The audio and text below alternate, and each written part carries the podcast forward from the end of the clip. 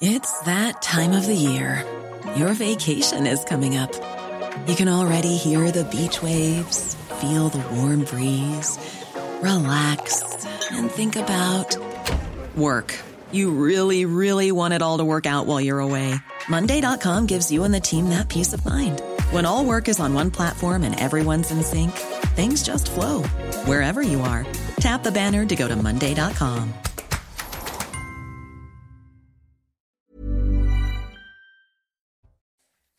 Bonjour et bienvenue à tous pour Midi News. Voici le programme. Emmanuel Macron assume-t-il vraiment euh, le texte immigration? Alors d'un côté, il dit que c'est le bouclier qu'il nous manquait, de l'autre, il comprend les protestations des uns et des autres. On va essayer d'y voir un peu plus clair.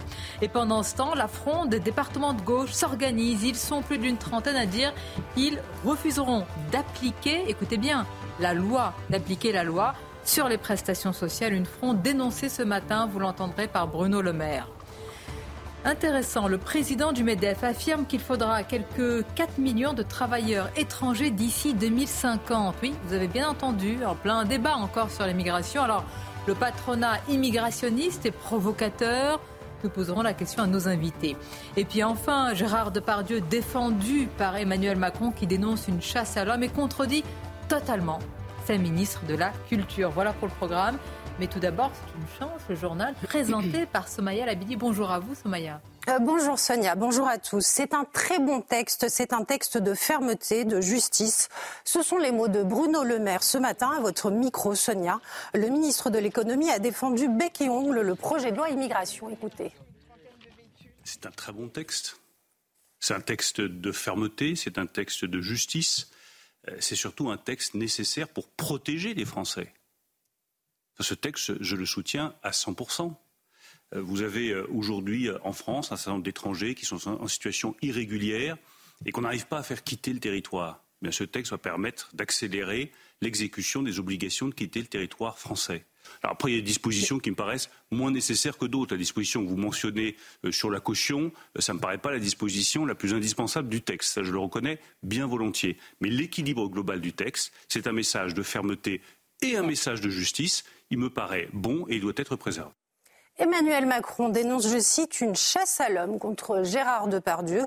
Et par la même occasion, le président de la République a désavoué sa ministre de la Culture. Je vous propose de l'écouter lors de son interview sur France Télévisions hier soir. La question, c'est est-ce que je vais commencer à retirer la Légion d'honneur à des artistes ou des responsables quand ils disent des choses qui me choquent? La réponse est non. Et je vous le dis tout de suite parce que ça n'est pas un ordre moral et je n'ai pas envie que ce le soit mais non, mais il continuera à y avoir des gens transgressifs. La c'est avancé. Oui, je le, confirme, un peu trop. Vous ne me verrez jamais sans les chasses à l'homme. Je déteste ça. Il s'agit de ça. Mais quand tout le monde tombe sur la même personne en disant pique-pendre sur la base d'un reportage sans qu'il ait même la possibilité de se défendre, qui est le, non mais hmm. qui est le moins contradictoire. Bon, donc ça, avec moi, c'est non. Et puis des manifestations contre la loi immigration ont eu lieu hier soir à Avignon, Besançon, Cherbourg ou encore à Rennes. Des manifestations à l'appel d'associations de syndicats et de partis politiques de gauche. Je vous propose de découvrir cette séquence qui s'est déroulée hier en Ille-et-Vilaine. Pas les immigrés qui sont de trop, c'est Darmanin et les.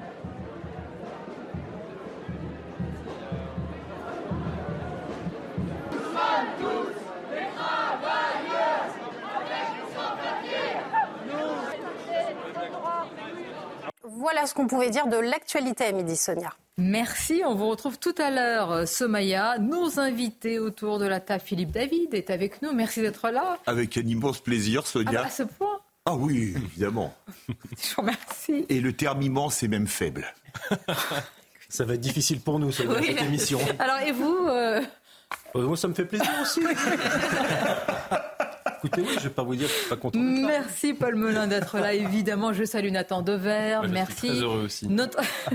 bon élève. Attention, hein. Mais moi, je suis. Non, mais vous êtes là tous les jours. Vous n'allez pas me dire que ça vous fait plaisir d'être à midi. Euh, là, ça vous fait plaisir, bah, C'est moi qui vous l'ai demandé. Ça Oui, sur ce plateau. Mais en même temps, on m'avait dit attention, si j'y suis pas, tu vas voir ce que tu. Alors ça, c'est faux par contre. Gauthier Lebret, merci. Gabriel Cluzel, également, merci de votre euh, présence. Ah, Peut-être avant d'évoquer nos, nos sujets, puisque nous avons un spécialiste à la fois des citations et des phrases un peu d'antan, ouais, qui fleurent bon la nostalgie. On vient d'entendre le président dire pique-pendre. Et hier, quelle a été l'expression la plus euh, recherchée sur... euh, Garçon de bain. Eh oui, tout le monde est allé voir ce que voulait dire garçon de bain. Oh, C'est quelqu'un qui est assez mal éduqué. Mais, Voilà, mais c'est- j'aime c'est bien une ces citations. blague un peu lourde. Un pimpin, Ben oui, ça fait du bien. Après, il va dire qu'un tel est un ganache, etc. C'est très amusant. C'est un petit côté Troisième République. euh. C'est vrai qu'on on a manqué même de la quatrième République ces derniers temps. Oui, mais alors, L'Assemblée, c'était plutôt la quatrième. oui, alors ça dépend. Il s'insultait bien plus, à mon avis, sous la troisième. Je suis d'accord. Alors, le président Emmanuel Macron, hier, il n'y a pas eu d'insulte, au contraire. Il a essayé de rassurer la gauche, mais on n'a pas eu l'impression qu'il assumait véritablement. Gauthier Lebret, le texte immigration, c'est comme si vous aviez une indigestion de couleuvre et on vous dit encore une petite bouchée, la dernière, la dernière cuillère. Alors, d'un côté, il dit que c'est le bouclier qui nous manquait, et puis de l'autre, il comprend les protestations des uns et des autres. Regardez ce sujet préparé par nos équipes, on en parle juste après. C'était une prise de parole très attendue. Après l'adoption controversée du projet de loi immigration, Emmanuel Macron a tenu à réaffirmer sa position. Moi, je revendique que cette loi est due en même temps. D'abord parce que lutter contre l'immigration clandestine, j'ai du mal à penser que ce serait que de droite. Accusé par la gauche d'avoir repris un texte du Rassemblement national, le chef de l'État a également tenu à répondre. Et qu'est-ce que ça veut dire faire barrage au Rassemblement national? Ça veut dire ne pas reprendre ses idées. Dans le texte, il n'y a pas ces idées. L'école est gratuite pour les enfants. Pardon, mais l'aide médicale d'État, moi j'ai combattu à deux reprises ma- Madame Le Pen. Eh bien moi, j'assume totalement de dire que nos compatriotes attendaient cette loi, que si on veut que le, le Rassemblement national et ses idées n'arrivent pas aux responsabilités, il faut traiter les problèmes qui le nourrissent. Le président de la République a aussi réitéré son soutien à sa majorité qui s'est divisée sur ce texte. J'ai aussi beaucoup de respect pour euh, tous les députés de la majorité qui ont euh, voté une loi qui n'était pas une loi euh, dont ils aimaient toutes les dispositions, mais dont ils ont considéré que c'était une, une loi utile pour le pays. Et au fond, un, un bouclier qui nous manquait. On y- Emmanuel Macron a également promis un nouveau cap pour 2024. Quand on assume du bout, du bout, du bout des lèvres, une loi comme celle-là aussi importante, sur un sujet pas. aussi régalé, c'est qu'on n'assume pas. C'est qu'on n'assume pas. Euh, on a compris dès hier midi avec Olivier Véran quel était le souhait du- d'une partie du gouvernement, parce que je fais une exception ce matin avec Bruno Le Maire qui assume à 100%. Il n'utilise pas le terme de 100% pour rien, puisque on avait Olivier Véran hier midi qui était quasiment en train de s'excuser devant euh, les Français et devant les étrangers qui vivent en France de la loi qui venait d'être adoptée par le Sénat et euh, l'Assemblée nationale. On a Elisabeth Borne qui, hier matin, euh, fait le récapi- récapitulatif de la loi en disant ce qui est constitutionnel et ce qui ne l'est pas. On a Emmanuel Macron qui saisit lui-même le Conseil constitutionnel en priant en secret que le Conseil constitutionnel censure euh, les points dealés avec les républicains. On peut les citer, évidemment les prestations sociales, euh, le droit du sol, la fin de l'automaticité du droit du sol, euh, le durcissement du regroupement familial, les quotas d'immigration. Et ce qui ne sera pas censuré par le Conseil constitutionnel, on comprend en filigrane en écoutant le chef de l'État, pourra être revu. En gros, pourquoi pas Allons voter avec la NUPES la fin de ce qu'on a voté avec les républicains? Exemple, alors là c'est vraiment la caution pour les étudiants étrangers. Vous savez à combien elle va s'élever cette caution? Entre 10 et 20 euros. C'est ce qu'a dit hier Elisabeth Borne. Façon parfaite d'enterrer cette mesure. Donc on voit bien qu'on a une partie du gouvernement, et pas des moindres, euh, la première d'entre elles, c'est-à-dire la première ministre, et puis le chef de l'État, qui espère que ce qui a été dealé avec les républicains eh bien, sera enterré par le Ça, Conseil constitutionnel. inédit. Il faut qu'on s'y arrête. Euh, vraiment, Gabriel Cluzet, c'est-à-dire que l'exécutif n'attend qu'une chose, c'est que le Conseil constitutionnel, les sages, retoquent certaines dispositions durcies du texte. Les mêmes dispositions qui, sont approuvées par une grande majorité de Français. C'est-à-dire quelle image on va renvoyer? Que les sages, finalement, s'assoient sur euh, eh le Parlement, sur euh, aussi la démocratie, même si elle est imparfaite Oui, c'est très, très problématique. De fait, vous avez raison, ce gouvernement, enfin Emmanuel Macron, du reste, hein, le premier, n'assume pas. Euh, cette loi, moi, j'ai- ça m'amusait parce qu'il a dit euh, il y a des points intéressants, mais il y a des choses que je n'aime pas. Moi, ça m'a rappelé mon prof de maths devant ma copie. Bah, il l'assumait pas. Ah, vous aussi Et, et c'est euh, c'est c'est vrai- c'est vrai que de très clairement, euh, il prend ses distances et il compte sur sur une institution qui, en fait, est devenue tentaculaire quand même, hein, qui qui qui outrepasse ce pourquoi elle a été créée. Enfin là, elle va quand même s'occuper de constitution, mais si vous voulez, elle va faire la loi à de la constitution et pas de politique. Voilà, oui, mais le- ce, qui, ce, que, ce que l'on craint, c'est que euh, euh, de- de- techniquement, elle doit s'occuper de, de, de constitution, mais en filigrane, on voit bien que euh, tout cela est un tête politique. Je vous rappelle que c'est quand même le, constitu- le, le- le Conseil constitutionnel qui avait euh, édicté ce principe de fraternité dans la, la même matière pour Cédric euh, Héroux. Alors si le constitu- Conseil constitutionnel détricote ce que les, les députés euh, ont tissé c'est- et, et- et à la demande de- du président de la République, on se Bah oui. demande s'il n'y a pas une énorme confusion des pouvoirs et plus qu'une crise politique, c'est une crise démocratique en réalité. Mais Très sincèrement, moi j'ai entendu entre Elisabeth Borne et, et le président une forme, je ne vais pas dire de pression sur les sages, mais presque. Mais c'est- voilà la copie, voilà les points euh, sur lesquels nous ne sommes pas d'accord. S'il Bien vous sûr. plaît, corrigez notre copie, je vous en prie. Mais ce dont il s'agit là, et c'est très grave, c'est un déni de démocratie qui est en train de se préparer. C'est-à-dire que, si on résume tout le parcours de cette loi, 80% des Français veulent de la fermeté sur l'immigration. D'abord, il y a la souveraineté populaire.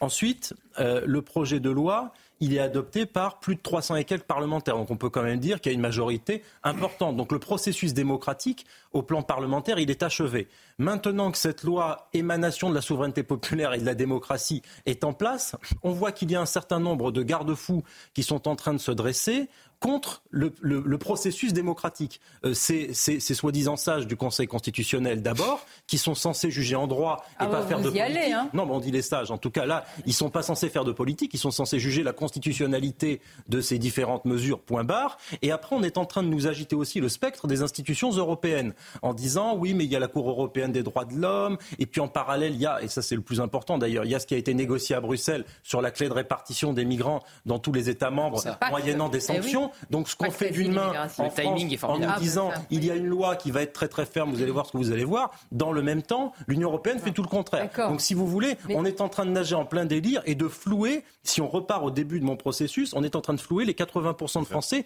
qui veulent qu'il se Mais passe quelque chose. bon, Donc ne, faisons, ne faisons pas, pour être un- objectif, de procès d'intention euh, au sage, au Conseil constitutionnel, parce que là, on, on va voir euh, ce qu'il en est, euh, Nathan Dever.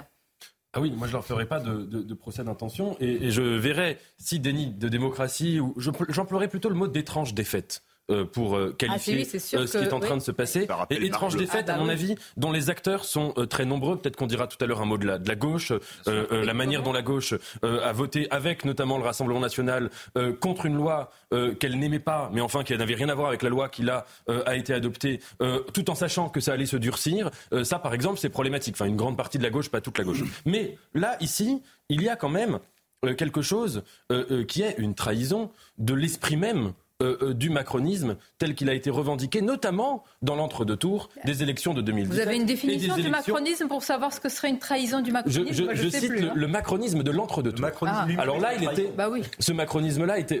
peut-être. Mais ce macronisme-là. Attention, là, vous était, nous faites des nœuds au Non, mais cerveau. trahissait les traîtres, c'est vrai, ça, ça peut être quelque chose de loyal. Mais là, en l'occurrence, il y avait dans l'entre-deux tours un appel très très clair du macronisme dans les deux élections de dire euh, barrage contre l'extrême droite, je me suis élu, je sais que ce vote m'oblige, je sais que très nombreux, je cite Emmanuel Macron en 2022, je sais que très nombreux ont été les électeurs qui ont voté pour moi alors qu'ils n'adhèrent pas à mon programme, mais qu'ils ne voulaient pas de Marine Le Pen, et je m'en souviendrai pendant les cinq ans. Et là, on est dans une situation où on pourra reprendre les choses dans le détail, mais euh, cette loi telle qu'elle a été adoptée, il y a un, certain nombre d'éléments importants qui viennent, euh, si on fait leur généalogie, euh, des idées euh, de- du Front National, même pas du Rassemblement National, du Front National, par les Républicains, euh, par le- la médiation des Républicains. Mais originairement, ces idées viennent de là, premièrement. Deuxièmement, on a une Marine Le Pen et, des, et gens du RN qui ne Si Marine Le Pen, vraiment, pardon Oui. d'être caricatural, dit il fait, il- il fait jour quand le soleil se lève, il faut qu'on dise non, il fait nuit Ah mais on, peut reprendre les, les- les- les- les éléments dans le détail, mais je pense que la préférence nationale pour les aides, la, la caution pour les étudiants étrangers, quel que soit son montant, la- l'extension de la déchéance de nationalité, je pense pas que ce soit des idées qui relèvent de dire euh, il fait jour quand il fait jour. Donc vous je pense que c'est plus acceptez de la ça- victoire ça, idéologique c'est- aussi c'est du mon RN. avis, on peut, on Oui, peut- oui. on peut en discuter. Mais en tout cas, quand on a une Marine Le Pen qui aujourd'hui ne cesse de dire que cette loi euh, est évidemment inspirée par elle, euh, qu'elle en est très heureuse, que c'est évidemment. la première fois qu'elle met un pied euh, dans le pouvoir concret et qu'elle ira plus loin plus tard, etc. On peut pas Mais dire. là, vous tombez dans le piège de Marine Le Pen. Là, vous tombez justement dans le piège Mais de Marine Le Pen, qui récupère euh, cette loi. Effectivement, sur le terme de préférence nationale qui est dans tous les médias, c'est une victoire idéologique pour le RN. Mais je vous rappelle simplement deux choses. Les sénateurs du RN ont voté contre la loi du Sénat, qui a été euh, adoptée à peu de choses près par les députés. Le matin de l'adoption de cette loi, Jordan Bardella dit euh, sur France Inter, on ne va pas la voter parce qu'il y a l'article 4 bis qui est un appel oui, d'air. Mais Marine Le Pen, avec le flair une régularisation, récupère. Voilà. Donc, vous voyez bien que c'est on peut une pas juste dire que c'est le énorme programme de Marine Le Pen qui a été adopté. Et il y a juste 80% des Français, 70 selon le sondage qui sont Mais favorables à ce texte. Donc ça va bien au-deldelà du, du- de simplement l'électorat de Marine Le Pen. Non. Il, Monsieur il y a quand même une chose amusante pour rebondir sur les propos de Gauthier. Sur les 70% des Français, c'est un sondage ELAB, je crois, qui disent qu'ils approuvent la loi immigration. Quand il y a eu la réforme des retraites, une majorité de Français disaient qu'il fallait pas faire la réforme des retraites. Tous les gens de gauche disaient mais écoutez les sondages, écoutez le peuple, il ne faut pas faire la réforme des retraites parce qu'une majorité de gens est contre. Et là, 70% des gens sont pour la loi immigration et ils disent mais il ne faut surtout pas écouter le peuple. Comme euh, que si le peuple se trompe, il faut changer le peuple, c'est bien ça le message? Si, si je peux Vous bien compris. Vous Juste avez sur, bien sur compris. cet aspect, il y a- il y à mon avis, il y a deux points qu'on pourrait dire. La première chose, c'est que euh, les sondages, moi je dis ça de manière générale, c'est pas Ah. c'est un sujet qui me dérange. Les sondages, il faut quand même les lire avec des pincettes. Non, C'est-à-dire que faut pas en faire, une, début- faut pas en faire une, une- une interprétation à géométrie Non, variable. ils moi- pensent moi, je comme suis moi, pas ils dans la raison. géométrie Ils variable. pensent pas comme moi, ils ont tort. Mais justement, si vous regardez par exemple la première version de la loi, il y avait déjà des sondages pour dire qu'une grande majorité de Français étaient pour. La deuxième version de la loi aussi. Oui, Bon, Ce que je veux dire, c'est veulent plus de fermeté. Non, mais- Et deuxièmement, Mais- sur les retraites, moi par exemple, mon argument sur les retraites, c'était essentiellement de dire que les gens du corps, du Conseil d'orientation des retraites, montraient que la loi, la réforme des retraites était une réforme euh, négative. C'était pas de dire qu'il y avait une majorité de Français pendant le coronavirus. Il y avait une majorité de Français qui approuvaient des mesures absurdes, liberticides et contraires à l'esprit de l'État de droit. C'est pas, si vous voulez, je, moi j'ai pas le fétichisme euh, du sondage de la majorité de Français. Eh ben. Je vais vous dire. Aurez Marine Le Pen pour le coup. On est en train de discuter d'une loi alors que le pacte asile et immigration a dit totalement sur certains ça, points autre chose. Oui. parfois je me demande de quoi on vraiment de quoi on, on débat et Et pas ce que soutient la France. C'est-à-dire qu'on a Gérald Darmanin en France euh, qui a un discours euh, assez martial sur l'immigration et ils viennent de soutenir à Bruxelles euh, une amende de 20 000 euros euh, pour chaque migrant refusé par les pays de l'Union européenne. Donc là aussi, il y a une espèce de double discours. Cette loi, c'est une montagne qui accouche d'une souris parce qu'en fait, il faudrait sortir de la boîte et en réalité, on reste dans une boîte qui nous contraint. Donc, on change des, des, des- la, la- la couleur des serviettes, encore une fois, mais on ne, on, ne, on ne renverse pas la table. Mais pourquoi les Français approuvent la loi? On leur parle d'une loi immigration, quelle qu'elle soit, ils disent j'approuve, j'approuve, j'approuve. Ce qu'ils veulent, c'est que ce sujet tabou euh, qui a été évacué pendant dizaines d'années soit mis euh, sur la table, à défaut de renverser la table. Et pourquoi euh, Marine Le Pen n'a pas eu d'autre choix que de voter cette loi C'est que si elle ne l'avait pas votée, ses électeurs n'auraient pas euh, compris. De fait, c'est pas une victoire idéologique, contrairement à ce qu'ils disent, parce que euh, vous avez raison de le dire. euh, cet article 4 bis. Euh, il induit euh, des, des- des régularisations de son papier que euh, 10 000 par an, dit Gérald Darmanin. euh, dont elle disait au départ qu'elle était, euh, elle, elle n'en voulait pas. Mais, euh, mais euh, c'est une victoire sémantique. L'immigration Alors voilà, c'est est arrivée sur la En fait, c'est un déplacement du curseur dans le débat public euh, plus que politique. Et d'ailleurs, moi, j'ai un exemple personnel. C'est-à-dire, il y a quelques années, quand on parlait euh, de la primauté du droit français sur le droit européen et sur les normes et les traités, c'était très évanescent. C'était alors que là, on sent Bon, bien bah, que ça s'est cristallisé. on voit le, le- le sondage du JDD ou le sondage de, de CNews sur euh, la préférence nationale à 70% des Français qui soutiennent ça, c'est quand même une victoire idéologique pour le RN. des titres avec vous, Sobaya. Ah, vous voulez. On est déjà dans, on est dans une république bananière. Il y aurait des petits roitelets locaux qui décideraient de ne plus appliquer les lois de la République. C'est de la sédition. Ces personnes se mettent hors des lois de la République. C'est de la com, c'est ridicule et contraire à tout principe légal. Ce sont les mots ce matin d'Éric Ciotti en réaction aux 32 départements qui refusent de restreindre le versement de l'allocation autonomie. L'US Villejuif à l'arrêt après l'agression d'un éducateur. Le club situé en Val-de-Marne a décidé de suspendre ses prochains entraînements, mais aussi ses matchs. Euh, tous les mois, dans le club, on a droit à une insulte ou à une agression, a reconnu la victime qui a depuis porté plainte. Dès le 8 janvier prochain, les entraînements se tiendront à huis clos, fait savoir le club dans un communiqué. Et puis alors que les efforts se poursuivent pour obtenir une trêve dans l'enclave palestinienne, Israël a ordonné de nouvelles évacuations dans la plus grande ville du sud de Gaza, euh, Gaza où le bilan atteint désormais les 20 000 morts selon le Hamas. Une première pause d'une semaine entre le 24 novembre et le 1er décembre avait permis la libération de 105 otages et de 240 Palestiniens détenus par l'État hébreu. Les départements de gauche n'appliqueront pas la loi. Les quelques 31 départements de gauche ne veulent pas appliquer, quand même, hein, écoutons les mots, ils ne veulent pas appliquer la loi. La loi. Euh, Donc c'est être hors la loi. Alors, ils affirment que c'est par humanité, par solidarité, pour respect des valeurs, évidemment, c'est des résistants. Ils n'appliqueront pas les dispositions sur les prestations sociales et notamment euh, l'APA. Écoutons ce matin, justement, Bruno Le Maire. Alors, il est clair là-dessus. Hein. Écoutons-le à ce sujet. C'est un très bon texte. C'est un texte de fermeté, c'est un texte de justice. Euh, c'est surtout un texte nécessaire pour protéger les Français. Ce texte, je le soutiens à 100%. Euh, vous avez euh, aujourd'hui en France un certain nombre d'étrangers qui sont en situation irrégulière et qu'on n'arrive pas à faire quitter le territoire. Ce texte va permettre d'accélérer l'exécution des obligations de quitter le territoire français. Alors après, il y a des dispositions qui me paraissent moins nécessaires que d'autres. La disposition que vous mentionnez euh, sur la caution, ça ne me paraît pas la disposition la plus indispensable du texte. Ça, je le reconnais bien volontiers. Mais l'équilibre global du texte, c'est un message de fermeté et un message de justice. Il me paraît bon et il doit être préservé. La loi s'impose à tous, surtout quand on est élu. On est élu par le peuple français. Euh, ces lois sont adoptées par le peuple français par les représentants du peuple français qui sont dépositaires de la souveraineté nationale. Donc c'est très sympathique de mettre la main sur le cœur, de dire je vais m'opposer. Mais il y a une démocratie, il y a un peuple, il y a des représentants du peuple et il y a une souveraineté populaire. Et je pense qu'il est bon que tout le monde respecte les décisions de la souveraineté populaire, en particulier les élus. Bien, mais alors qu'on comprenne bien, c'est-à-dire que ceux, Philippe David, qui vont, euh, comment dire, qui se réclament de la République, ne vont pas appliquer. Oui, mais pardonnez-moi, ne vont pas appliquer la loi. Parce que je ne sais pas si vous et moi, on, décide, quel que soit euh, l'objet de notre, euh, je veux dire, de notre, désaccord, de ne pas respecter la loi, on ne va pas nous dire bravo, merci. Ah ben, Même si on met en avant des valeurs euh, suprêmes. J'estime que là, l'État doit porter plainte contre les élus qui n'appliquent pas la loi. Parce que la France, c'est un pays démocratique. Cette loi, elle a été votée par un Parlement démocratiquement élu. Quand on refuse d'appliquer la loi, on se comporte comme un factieux il faut quand même appeler un chat un chat. Est-ce que vous auriez dit ça de M. Ménard quand il avait refusé d'appliquer la loi sur un mariage qu'il avait refusé de faire alors que la ah, Il était sous OQTF. Il était sous OQTF. Alors là, c'est pas tout à fait la, même chose. Hein. Pas la loi lui demandait de faire ce mariage. Est-ce qu'il était factieux?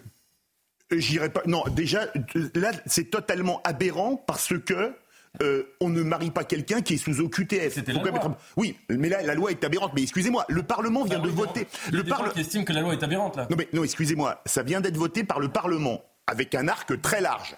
Si on n'applique pas les lois d'un pays démocratique, c'est qu'on n'est pas un démocrate.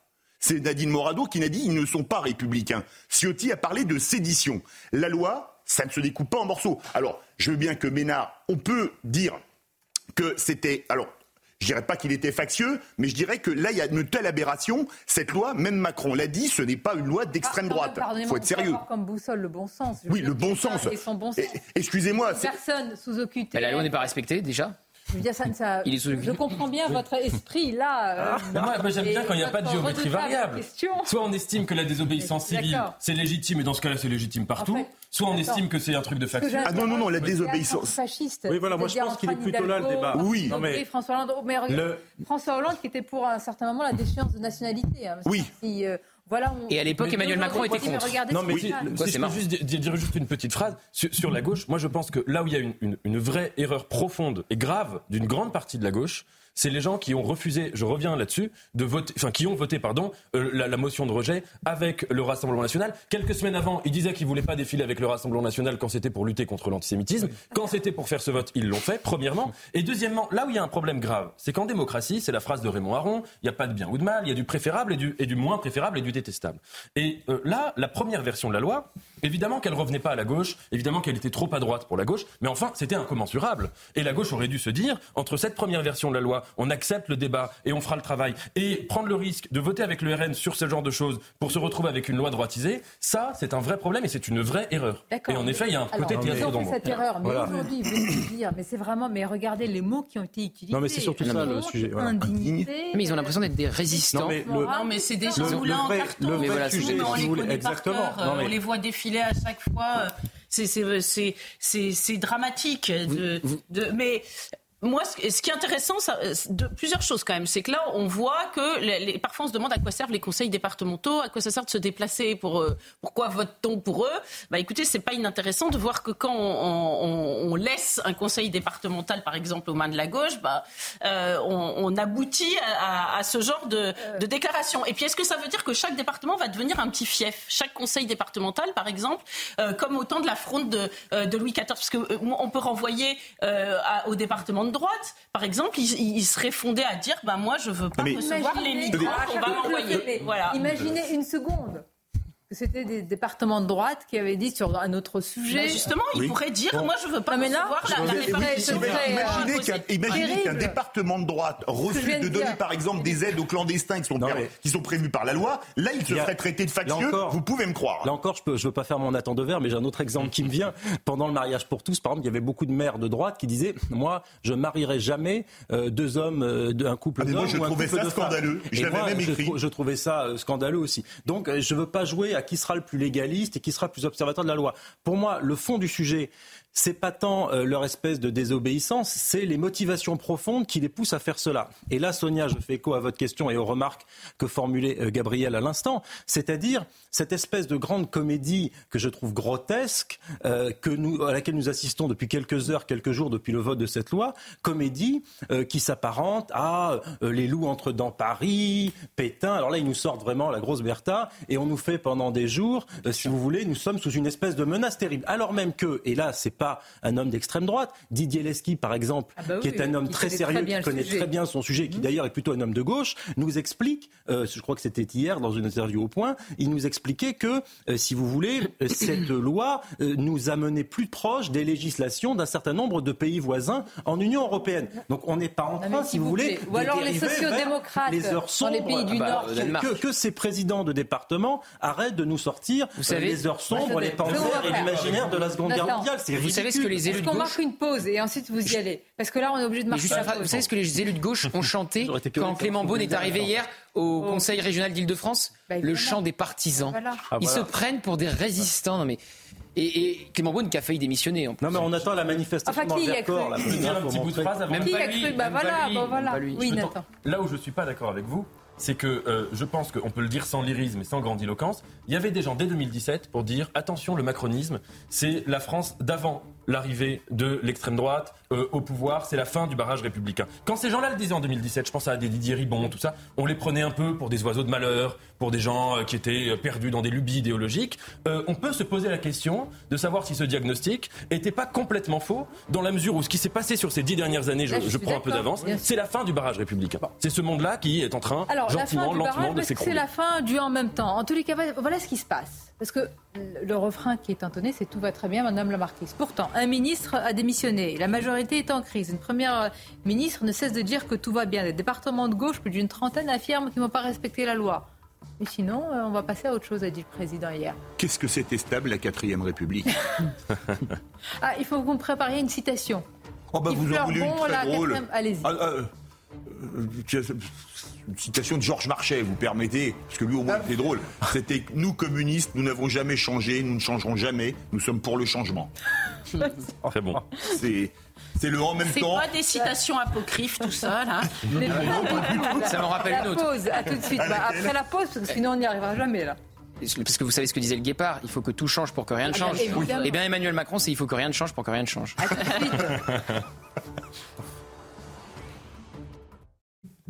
On reprend nos débats dans quelques instants après le rappel des titres avec vous, Somaya.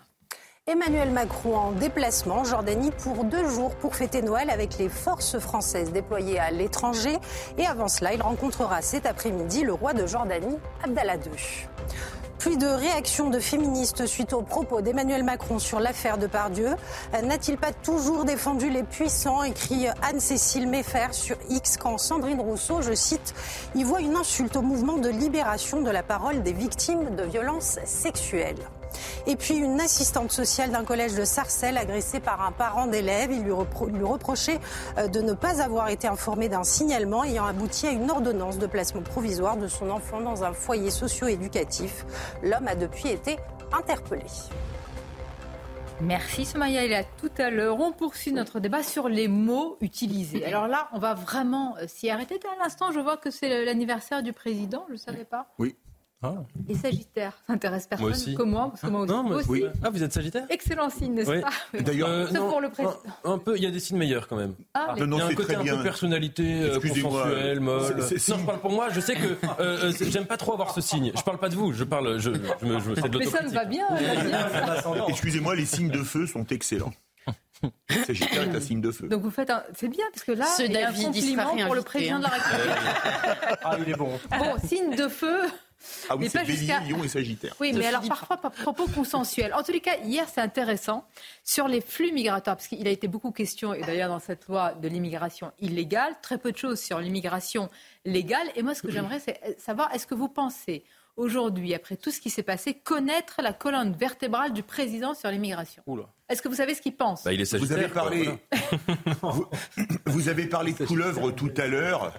Sa colonne vertébrale est assez reptilienne.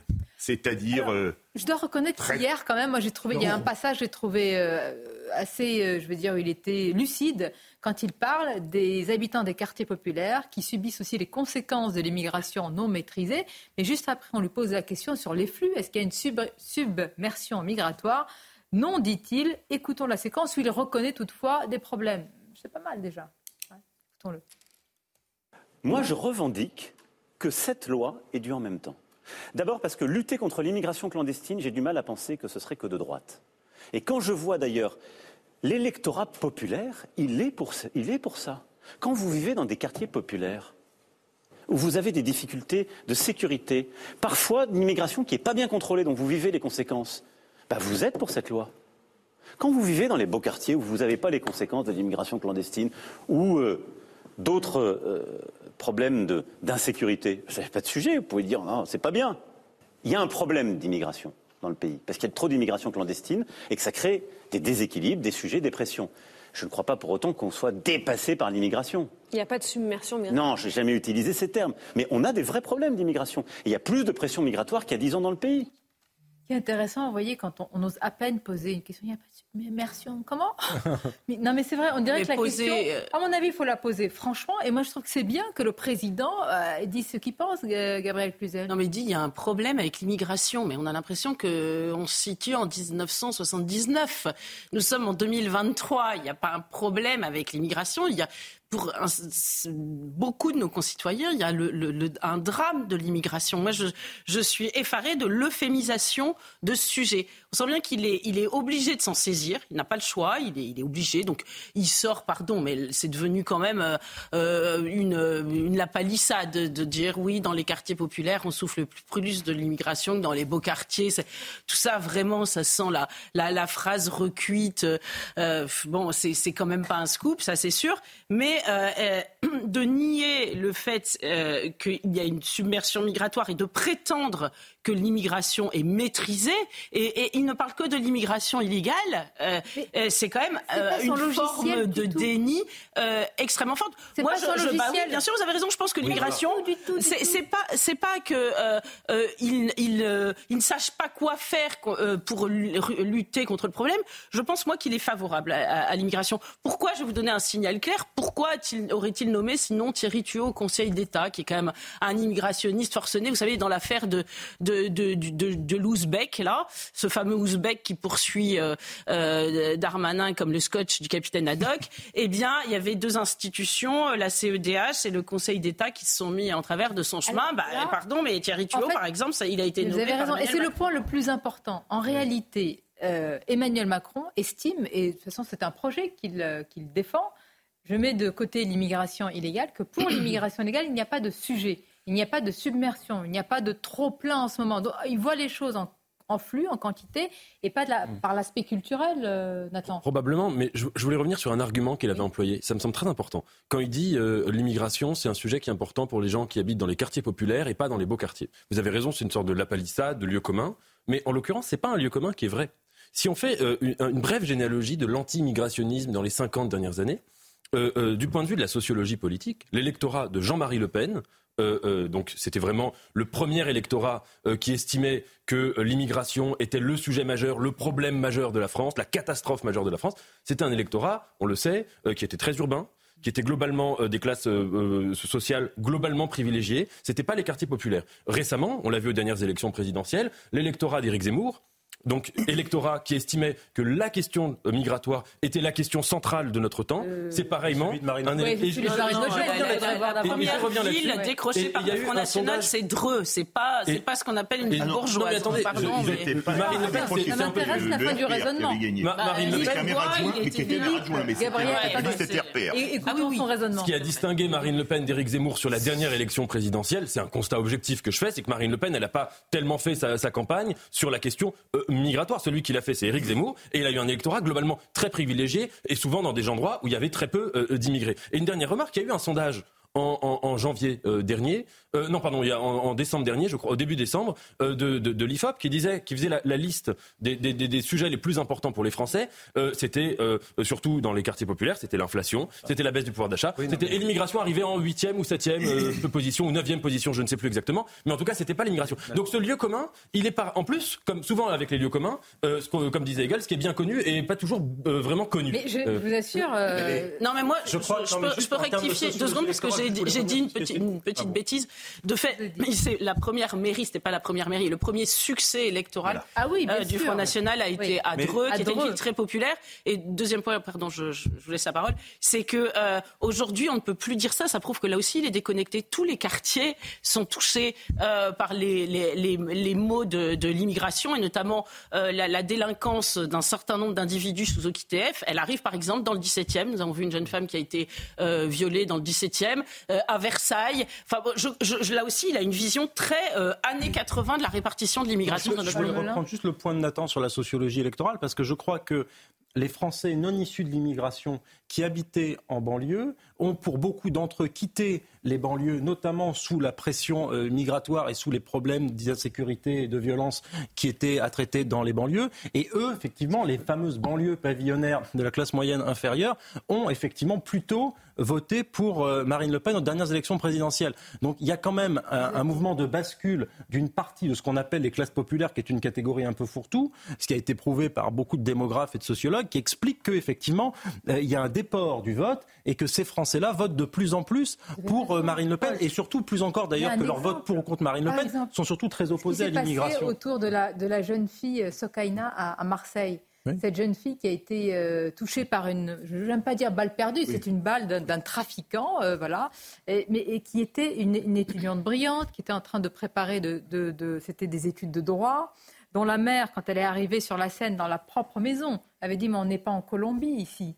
Voilà, je veux dire, une, des Français, si je puis dire, issus de l'immigration, victime euh, des trafics de drogue, victime de ce que peut, je ne dis pas que c'est la conséquence directe de l'immigration, mais victime d'une communautarisation, de ce que ça peut apporter dans certains quartiers et également comme délinquance et trafic de drogue sans faire de signes égal. Moi, je trouve que vous avez sans doute raison sur la, euh, comment dire, le visage électoral et la carte, mais je trouve que cet exemple, il est flagrant. il est, il est terrible. Ce que je peux dire, parce que... Je sais pas si vous êtes d'accord. Je suis 100% d'accord avec Nathan sur euh, l'explication entre Éric Zemmour et Marine Le Pen pour avoir suivi les deux campagnes. Il n'y a pas de débat.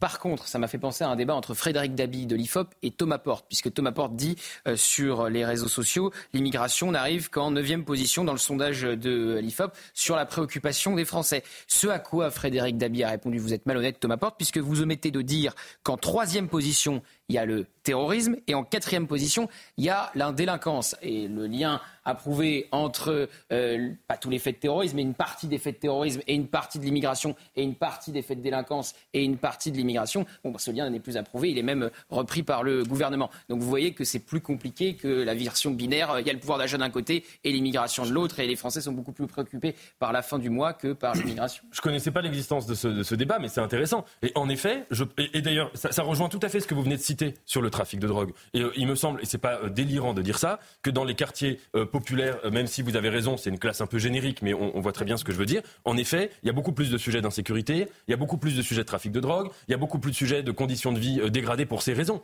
Et ça, c'est évident que c'est une préoccupation qui est plus importante si on habite dans les quartiers nord de Marseille que si on habite boulevard Saint-Germain. C'est une évidence absolue. mais- Mais croire que, euh, par contre, euh, c'est dans ces endroits-là que la- le, le- le- le- le- le discours anti-immigrationniste est le plus important, ça me semble faux. Et au contraire, c'est un discours qui est très bourgeois, le discours anti-immigrationniste, euh, anti-immigrationniste, pas anti-insécurité. C'est un discours qui est très bourgeois. Et quand on voit comme, euh, par, par quelle sociologie électorale il a été porté sur ces dernières, dernières- ces 50 dernières années, c'est des sociologies électorales qui Non sont mais, vraiment très bourgeoises. non mais pardon, mais l'électorat de Ma- de Marine Le Pen n'est pas du tout un électorat bourgeois. Vous tout. pouvez disserter sur celui d'Éric Zemmour, mais sur celui de Marine Le Pen, non. Et la marque Le Pen, c'est quand même euh, l'immigration euh, à la base. Moi, ce qui me dérange un peu, je veux juste terminer, euh, poursuivre là-dessus, c'est que euh, on ne peut euh, dénoncer l'immigration, et ça c'est une forme de tabou, que si on commence pas à dire que les premières victimes sont les immigrés eux-mêmes qui vivent dans les cités. Vous voyez, ça, et ça a quelque chose de dérangeant. C'est vrai que c'est, il y a une part de vérité là-dedans. mais Pourquoi il les dit mecs, ça si les Français Mais allons jusqu'au bout du raisonnement. qui, qui ont leurs ancêtres Mais depuis des siècles, mais de quoi il a peur de l'immigration, on a le droit de le dire aussi. Mais il a peur, quoi, de la confrontation, des deux ou des trois ou des dix France, peu importe.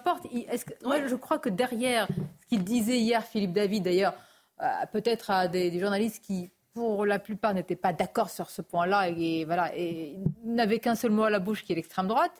Je ne sais pas si vous l'avez remarqué hier également. C'est un mantra. Ah, vous l'avez remarqué? Oui, non, mais c'est un mantra. Quand on n'a plus d'arguments, de toute façon, c'est extrême droite.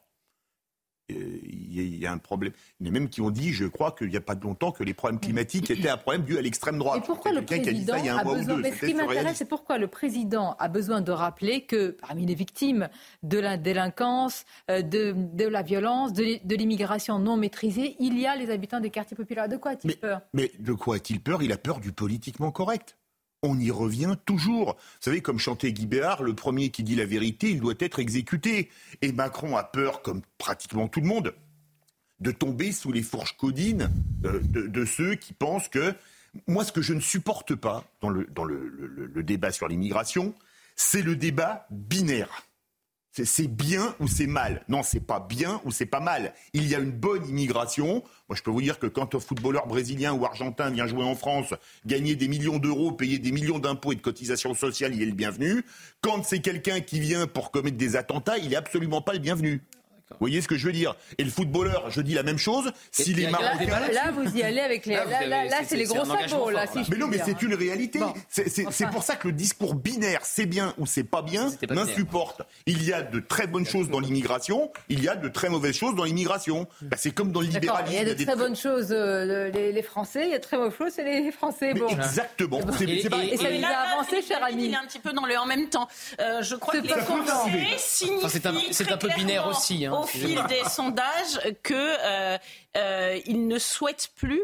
euh, honnêtement, c'est des mots. Pourtant, tous tous les politiques l'écartent en disant il faut des quotas. De toute façon, l'immigration zéro, c'est pas possible, etc., etc.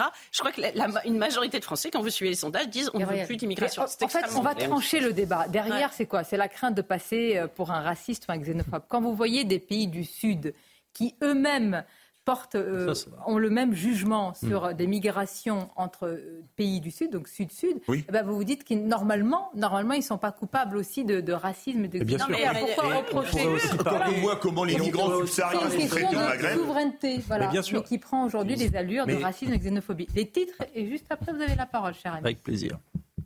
C'est un très bon texte, je le soutiens à 100%. Ce sont les mots de Bruno Le Maire au micro de Sonia Mabrouk ce matin.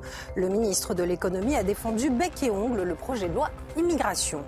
Alors que les efforts se poursuivent pour obtenir une trêve dans l'enclave palestinienne, Israël a ordonné de nouvelles évacuations dans la plus grande ville du sud de Gaza, Gaza où le bilan atteint désormais les 20 000 morts selon le Hamas. Et puis la Chine face à une vague de froid sans précédent. La province, dans la province de Gansu, 87 000 personnes ont été euh, transférées dans des abris temporaires. Et pour les familles euh, réduites à dormir dehors, les seules sources de chaleur sont des poêles installées en plein air ou encore des couvertures récupérées à la hâte dans leur maison endommagée.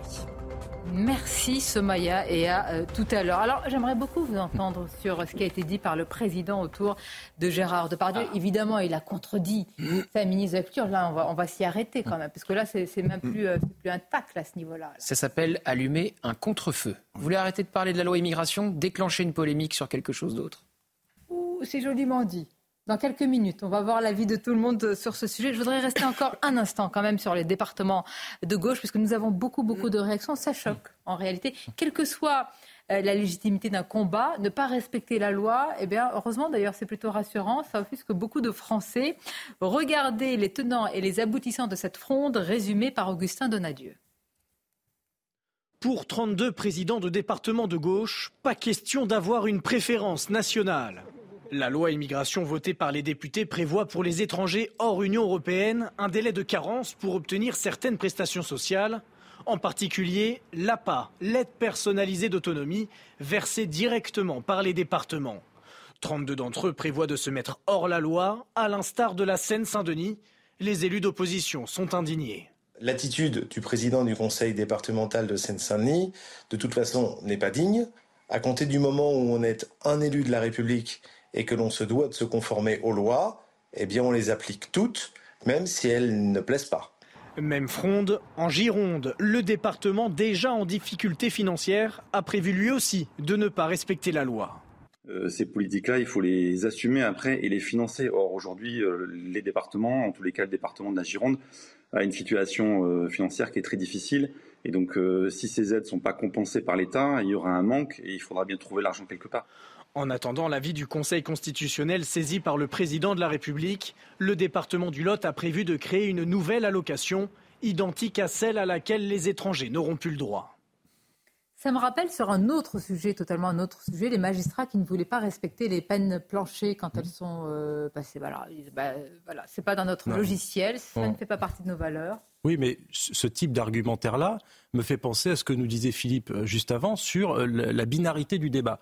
C'est-à-dire que ces présidents de département qui se vivent probablement euh, comme des Jean Moulin face au péril nazi ou que sais-je, s'érigent comme ça, si vous voulez, en espèce de gardien du temple, je ne sais quoi. Ce qui est fou, c'est de voir, et on en parlait tout à l'heure, à quel point est-ce que le débat sur l'immigration, les Français aspireraient à ce qu'il soit transpartisan, à ce qu'il aille au-delà de ce type de querelle. Regardez ce qui se passe euh, effectivement au Danemark. Regardez ce qui se passe en Australie où un gouvernement travailliste a dit, donc de gauche, a dit qu'il voulait réduire de moitié l'immigration. Je trouve que le débat public français, et ça, ça en est l'exemple, n'est pas du tout au niveau des enjeux. C'est-à-dire que c'est un sujet qui emporte tout sur son passage. Les enquêtes d'opinion montrent que un électeur de gauche sur deux, et parfois plus, veulent, si vous voulez, beaucoup de fermeté sur l'immigration. Et on a une élite, parce qu'il s'agit bien d'une élite, de politiciens, notamment de barons locaux, qui s'arrogent euh, la voix de leurs électeurs, alors même qu'ils ne sont pas forcément sur la même longueur d'onde qu'eux et qui, si vous voulez, euh, se jouent les Jean Moulin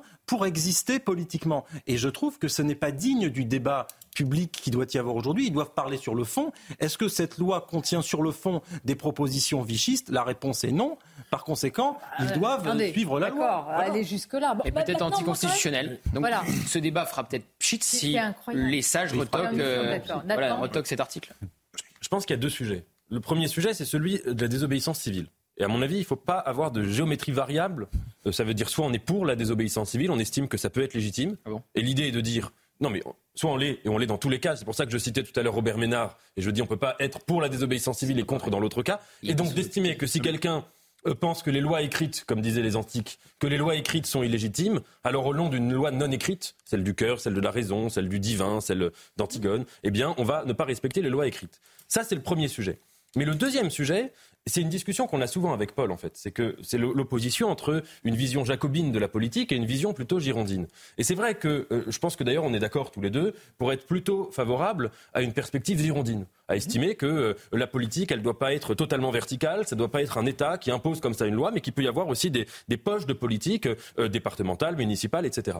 Mais c'est vrai que là, quand on voit ce qui est en train de se passer, il y a un risque d'une sorte d'américanisation, où on n'est pas du tout dans une logique girondine, et où un peu de la même manière qu'aux États-Unis, vous avez des États euh, qui, euh, dans le cadre d'un débat de plus en plus binaire, de plus en plus radical de tous les côtés, eh bien, des, des, micro-États euh, qui incarnent deux visions complètement opposées de, de, de, la société, peut-être qu'on va un peu vers ça en France, et ce serait pas du girondinisme, et ce serait assez dangereux. Je suis d'accord, non, mais dans une logique territoriale, mais là, c'est la morale en réalité. Moi, j'ai l'impression que c'est que la morale. Je trouve que la, pardon, mais la comparaison est spécieuse avec Robert Robert Ménard. Je vais vous dire pourquoi. Moi, la, la comparaison serait valable si le président du Conseil régional disait bah, Moi, je vais accueillir des migrants chez moi. Parce que Robert Ménard, il a fait quelque chose de personnel qui n'aura aucune implication pour ses administrés. Là, euh, on est en train de nous expliquer que s'il n'applique pas la loi, c'est une charge financière qui euh, reposera sur ses administrés. Ce qui est, non, ce qui est un peu euh, terrifiant, c'est qu'on se rend compte que ces instances politiques dont on s'imaginait qu'elles ne servaient pas à grand-chose,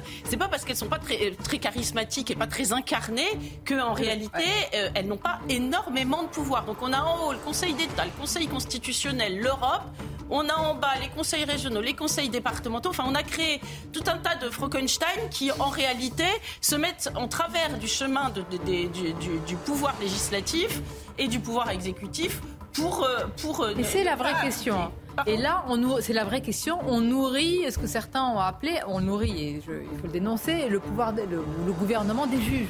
Dire qui, en réalité, a le pouvoir. Bien le, le millefeuille administratif aussi, parce que c'est vrai que toutes ces couches-là, ça rejoint ce que disait Nathan sur le girondinisme. Oui, un pouvoir décentralisé dans lequel le peuple est consulté, mais là, il ne s'agit pas de ça. Il s'agit de présidents d'exécutifs qui eux-mêmes sont élus par des grands électeurs que sont les conseillers départementaux, présidents. Ah, me faites pas tout le millefeuille là. Enfin, oui, non, enfin, voyez, parce que sinon, on a pour la c'est comme l'Europe. En France, c'est plus le millefeuille, c'est 10 millefeuilles. Une citation ou rien Une citation ou rien. Euh. Bon, écoutez, tiens, une de Coluche. La France aujourd'hui, c'est pas plus mal que si c'était pire. Mais finalement, bah, c'est toujours Très bien. Ça m'arrange pour la suite. Pire. On va voir la France d'après pour Emmanuel Macron qui a essayé de tracer une perspective, une vision. Alors, il y a des mots. Il a lâché le mot décivilisation. Et derrière, moi, j'aurais bien aimé lui dire, mais Monsieur le Président, qui décivilise? Et une fois que vous dites le mot quels actes, parce que si vous actez d'une décivilisation, ce qui n'est pas rien, comment la contrer? Comment faire en sorte que ça ne s'aggrave pas Avec les supporters anglais. Gérard Depardieu, chasse à la... Alors là, il faut reconnaître qu'il a mis les pieds dans le plat. Contre-feu. Vous voulez parler d'autre chose? Contre-feu Contre-feu. Bon, on va y revenir. À tout de suite. Et des aveux. Merci d'être avec nous. La deuxième partie de Midi News. Beaucoup de sujets à soumettre à nos invités. Un invité également qui nous a rejoint. On va présenter tout ça dans quelques instants. Et puisqu'il est 13h, c'est l'heure du journal. Bonjour ou rebonjour, Somaya Labidi. Bonjour Sonia, bonjour à tous. Emmanuel Macron assure le service après-vente de sa loi immigration. Elle constitue, je cite, un bouclier qui nous manquait et représente une réponse aux problèmes qui, je cite, euh, nourrissent les ambitions du Rassemblement national, même s'il estime qu'il y a un problème d'immigration en France. On n'est pas dépassé, a-t-il affirmé hier soir. Éric Ciotti, lui, tira boulet rouge sur les départements qui refusent de restreindre le versement de l'allocation autonomie. Euh, le patron des LR parle, je cite, de république bananière. Je vous propose de l'écouter. On est dans une république bananière.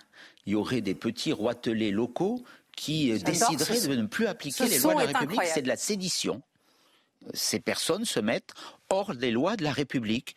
Tout le monde doit appliquer la loi de la République, et a fortiori quand on est élu. Donc tout ça, c'est de la communication, c'est ridicule, ça peut être sanctionné par la loi, et c'est naturellement contraire à tout principe légal.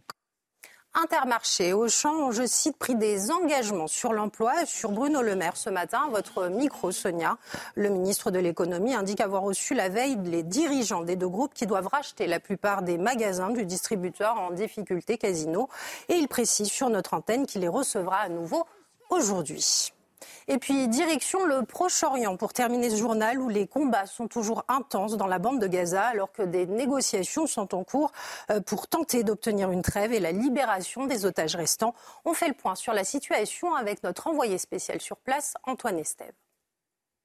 Je suis ici à l'entrée de la bande de Gaza, au niveau du village de Nahal Oz. C'est ici que se préparent les unités opérationnelles médicales qui se trouvent juste derrière moi pour aller sur le front, venir en soutien euh, des unités opérationnelles qui sont sur le terrain maintenant depuis 48 heures dans cette partie euh, de la bande de Gaza entre Khan Younes et euh, Jabalia, une partie qui est en ce moment à explorer pour eux parce qu'elle contiendrait encore de nombreux tunnels, de nombreux souterrains inexplorés dans lesquels on pourrait éventuellement repérer des otages israéliens.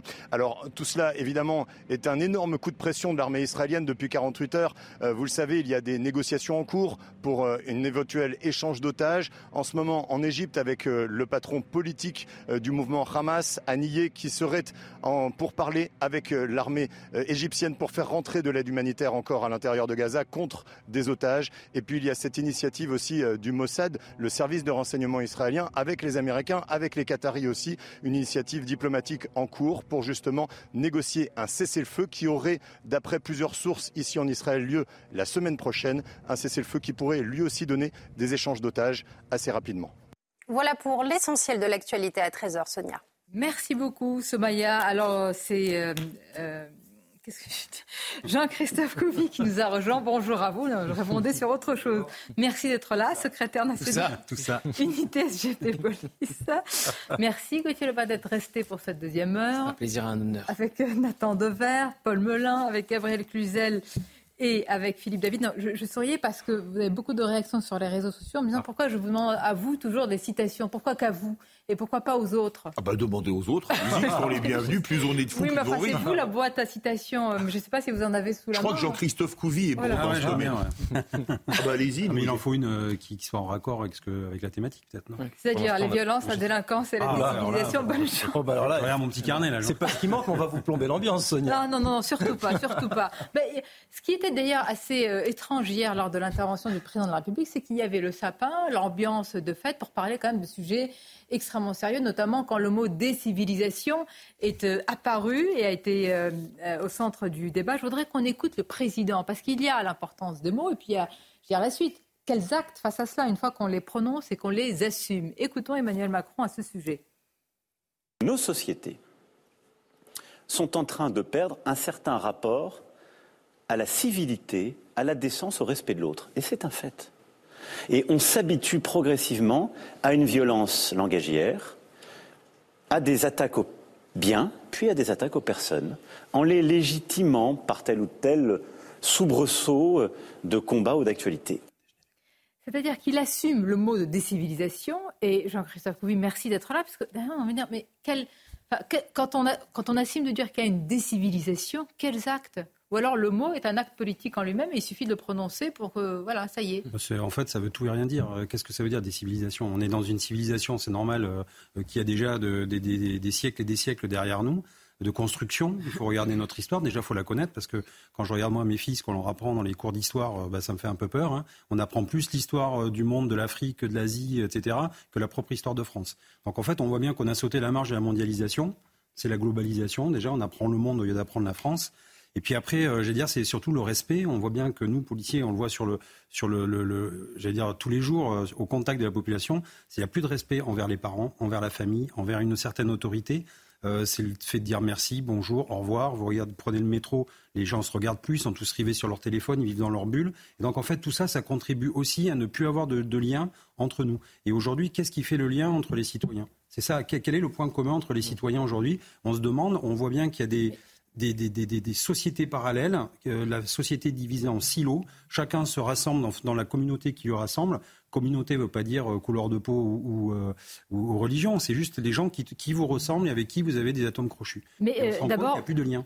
quel point commun entre le président et la première ministre à ce sujet? Je vous rappelle qu'il y a quelques semaines, Gauthier Lebrat, la première ministre, a, a affirmé qu'il y avait dans le Figaro un sentiment de la violence qui augmente. Hier, le président dit décivilisation. Moi, je ne sais plus à quel sein me vouer hein, dans cet exécutif. Ah bah, vous vous souvenez du duel entre Éric Dupont-Moretti et Gérald Darmanin? D'ailleurs, c'était chez vous puisque Gérald Darmanin, quand il arrive au ministère de l'Intérieur, parle d'ensauvagement. Éric Dupond-Moretti, quand il arrive à la chancellerie en tant que garde des Sceaux, il dit que parler d'ensauvagement, c'est aggraver le sentiment d'insécurité pire que l'insécurité elle-même. Et puis effectivement, ce débat est revenu, euh, puisque le terme d'ensauvagement a été réutilisé par Gérald Darmanin après le meurtre de Thomas à Crépol. Et effectivement, il y a quelques jours, euh, euh, en réaction d'ailleurs aussi au drame de Crépol, Elisabeth Borne parle de la violence dans les campagnes, où effectivement il y a le sentiment que la violence augmente. quelques jours après le meurtre de Thomas. Donc effectivement, c'était mal à propos au minimum. Mais ce débat, il parcourt le gouvernement, il scinde le gouvernement depuis toujours. Et on le voit d'ailleurs aussi sur la loi immigration. D'un côté, vous avez Bruno Le Maire qui euh, accepte et qui assume 100% de la loi, et il paraît euh, en décalage avec euh, la Première ministre, et y compris avec le président de la République. Mais comment on peut faire vraiment du en même temps sur ce sujet? Comment on peut dire décivilisation avec tout ce que charrie ce mot, et en même temps une Première ministre qui dit il y a quelques semaines, personne n'a une mémoire de poisson rouge parmi les Français. Mais justement, que charrie ce mot? Vous parliez tout à l'heure des citations. Euh, ce mot est une citation. Euh, Emmanuel Macron l'a répété hier, est une citation euh, de Norbert Elias. et en l'occurrence, c'est pas d'ailleurs tout à fait une, citation. Alors que veut dire ce mot? Parce qu'il faut un moment nommer les choses. Dire que les liens fonctionnent mal dans notre société, je suis tout à fait d'accord. Il ne s'agit pas pour moi de dire tout va bien, Madame la Marquise, on est dans le meilleur des mondes, c'est formidable. Mais plaquer le mot de décivilisation, c'est appliquer donc ce, ce concept de Norbert Elias. Alors d'abord, chez Norbert Elias, c'est pas tellement la décivilisation qui est pensée, c'est le processus de civilisation qui est constitutif d'une société. Mais dans les Allemands, Norbert Elias décrit en effet quelque chose qui s'apparente à une décivilisation, même s'il n'emploie pas tout à fait le terme comme ça. Mais qu'est-ce qu'il décrit? Ben, Il décrit tout simplement le fait que l'Allemagne, fin du 19e siècle, c'est le grand modèle de la civilisation, à tous les niveaux, sur le plan culturel, sur le plan étatique, sur le plan voilà, et que en quelques décennies, ce modèle euh, dégringole, euh, s'effondre, et on connaît la chanson des années 30. Et Norbert Elias pense ça. Et quand il pense des civilisations, il pense des civilisations chez lui de la bourgeoisie, des élites, des civilisations des âmes, des civilisations, c'est-à-dire préparation du totalitarisme. Employer ce mot pour décrire euh, l'insécurité, euh, pour décrire... Ma question, euh, qui décivilise Qui mais, mais, mais, mais, Selon Emmanuel Macron. Là, c'est une citation qui, est, qui, qui a emploi inverse. Mais aujourd'hui, puisque qui décivilise, Monsieur le Président? Il y a une décivilisation qui? Il est moi, je suis pas d'accord avec votre analyse de Norbert Elias parce que dans la dynamique de l'Occident, il précise bien. Alors c'est vrai, vous avez raison, il s'agit euh, de l'Allemagne, mais euh, le, schéma euh, peut s'appliquer à d'autres parce que il parle notamment d'un affaissement des mœurs après une construction civilisée extrêmement flamboyante. Et on peut quand même le constater avec l'Occident et appliquer cette grille de lecture parce que la sociologie, vous serez d'accord avec moi, ça ne c'est pas seulement de l'histoire, hein, ça ne s'arrête pas qu'à une période, à, d'autres périodes de, de, l'histoire. Aujourd'hui, en France, moi je crois que cette décivilisation, tout le monde en parle, mais personne ne veut l'analyser, elle est née de deux phénomènes. Euh, l'affaissement euh, des mœurs, de la conscience, de cette espèce d'autocensure morale, de corset intérieur euh, qui est lié à mai 68, à la perte sans doute aussi du reflux du christianisme, la notion de bien et de mal. Mais c'est vrai que l'interdit d'interdire a écrasé tout cela. Et, la perte de confiance en soi-même, de, la légitimité par exemple de la justice à dire ce qui est le bien et le mal.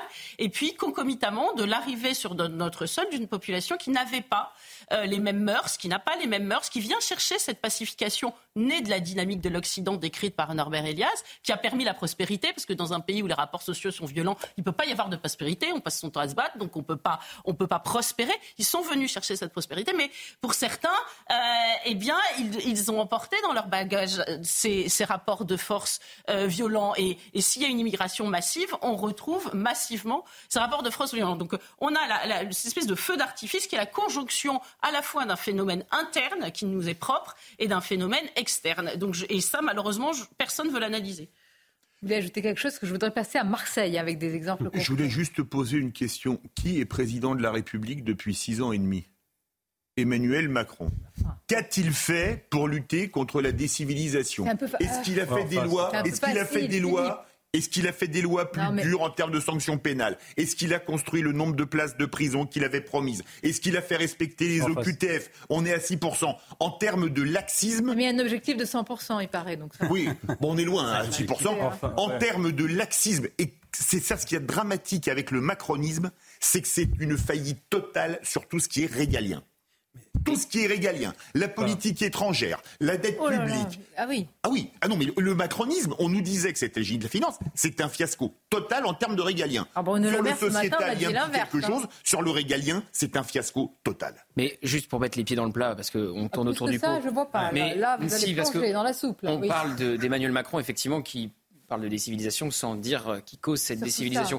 Et moi, je veux bien aussi parler de Gérald Darmanin, parce qu'effectivement, Gérald Darmanin, il parle d'ensauvagement, mais c'est le même qui, au Stade de France, nous dit que c'est de la faute des supporters anglais. C'est le même, après les émeutes, qui ne veut faire aucun lien avec l'immigration et qui dit c'est les Kevin et Matteo. Donc même Gérald Darmanin, qui incarne cette espèce d'autorité euh, de la part euh, du gouvernement, a du mal à, à, nommer. je vous ai amené sur ce débat? C'est ça, c'est parce qu'il suffit aujourd'hui d'agiter quelques mots pour ah, regardez, euh, pour contenter ceux qui attendent que vous prononciez le mot, ah, il y a du décivilisation, ah, tout va bien. Donc, euh, bah voilà, il a répondu, enfin, il répond à une grille, mais derrière, mais je vais, peut-être vous paraître, Sonia, être un défenseur d'Emmanuel Macron à votre plateau ce midi, mais moi je me réjouis qu'il ait employé ce mot-là parce que je pense que ça montre à quel point euh, une bataille culturelle qui a été lancée maintenant voilà plusieurs années sur la perspective selon laquelle l'Occident euh, et, c'est pour ça que la généalogie et les, mots de Norbert Elias sont importants, que l'Occident serait dans une dynamique plus généralement, au-delà même de la décivilisation, de déclin sur un certain nombre de sujets, et ça a été prouvé, ça a été réfléchi depuis le début du XXe siècle, depuis la fin du XIXe siècle,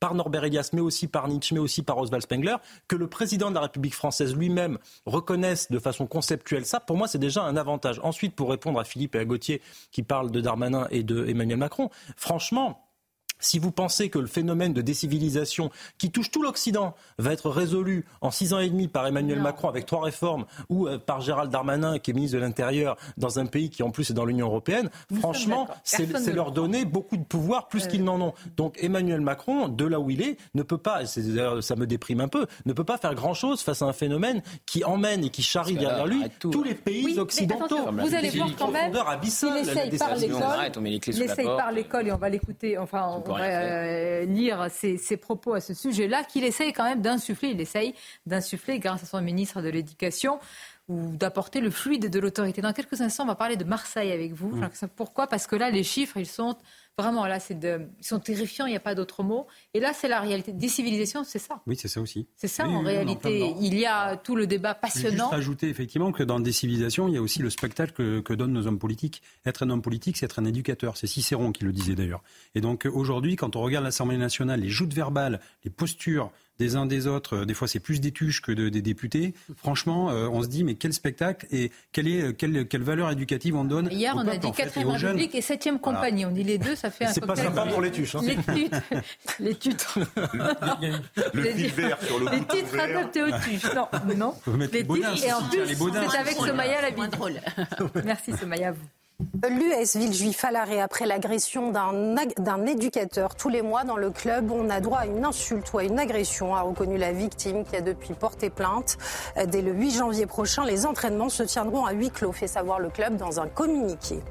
Alors que les efforts se poursuivent pour obtenir une trêve dans l'enclave palestinienne, Israël a ordonné de nouvelles évacuations dans la plus grande ville du sud de Gaza. Gaza où le bilan atteint désormais les 20 000 morts selon un décompte du Hamas.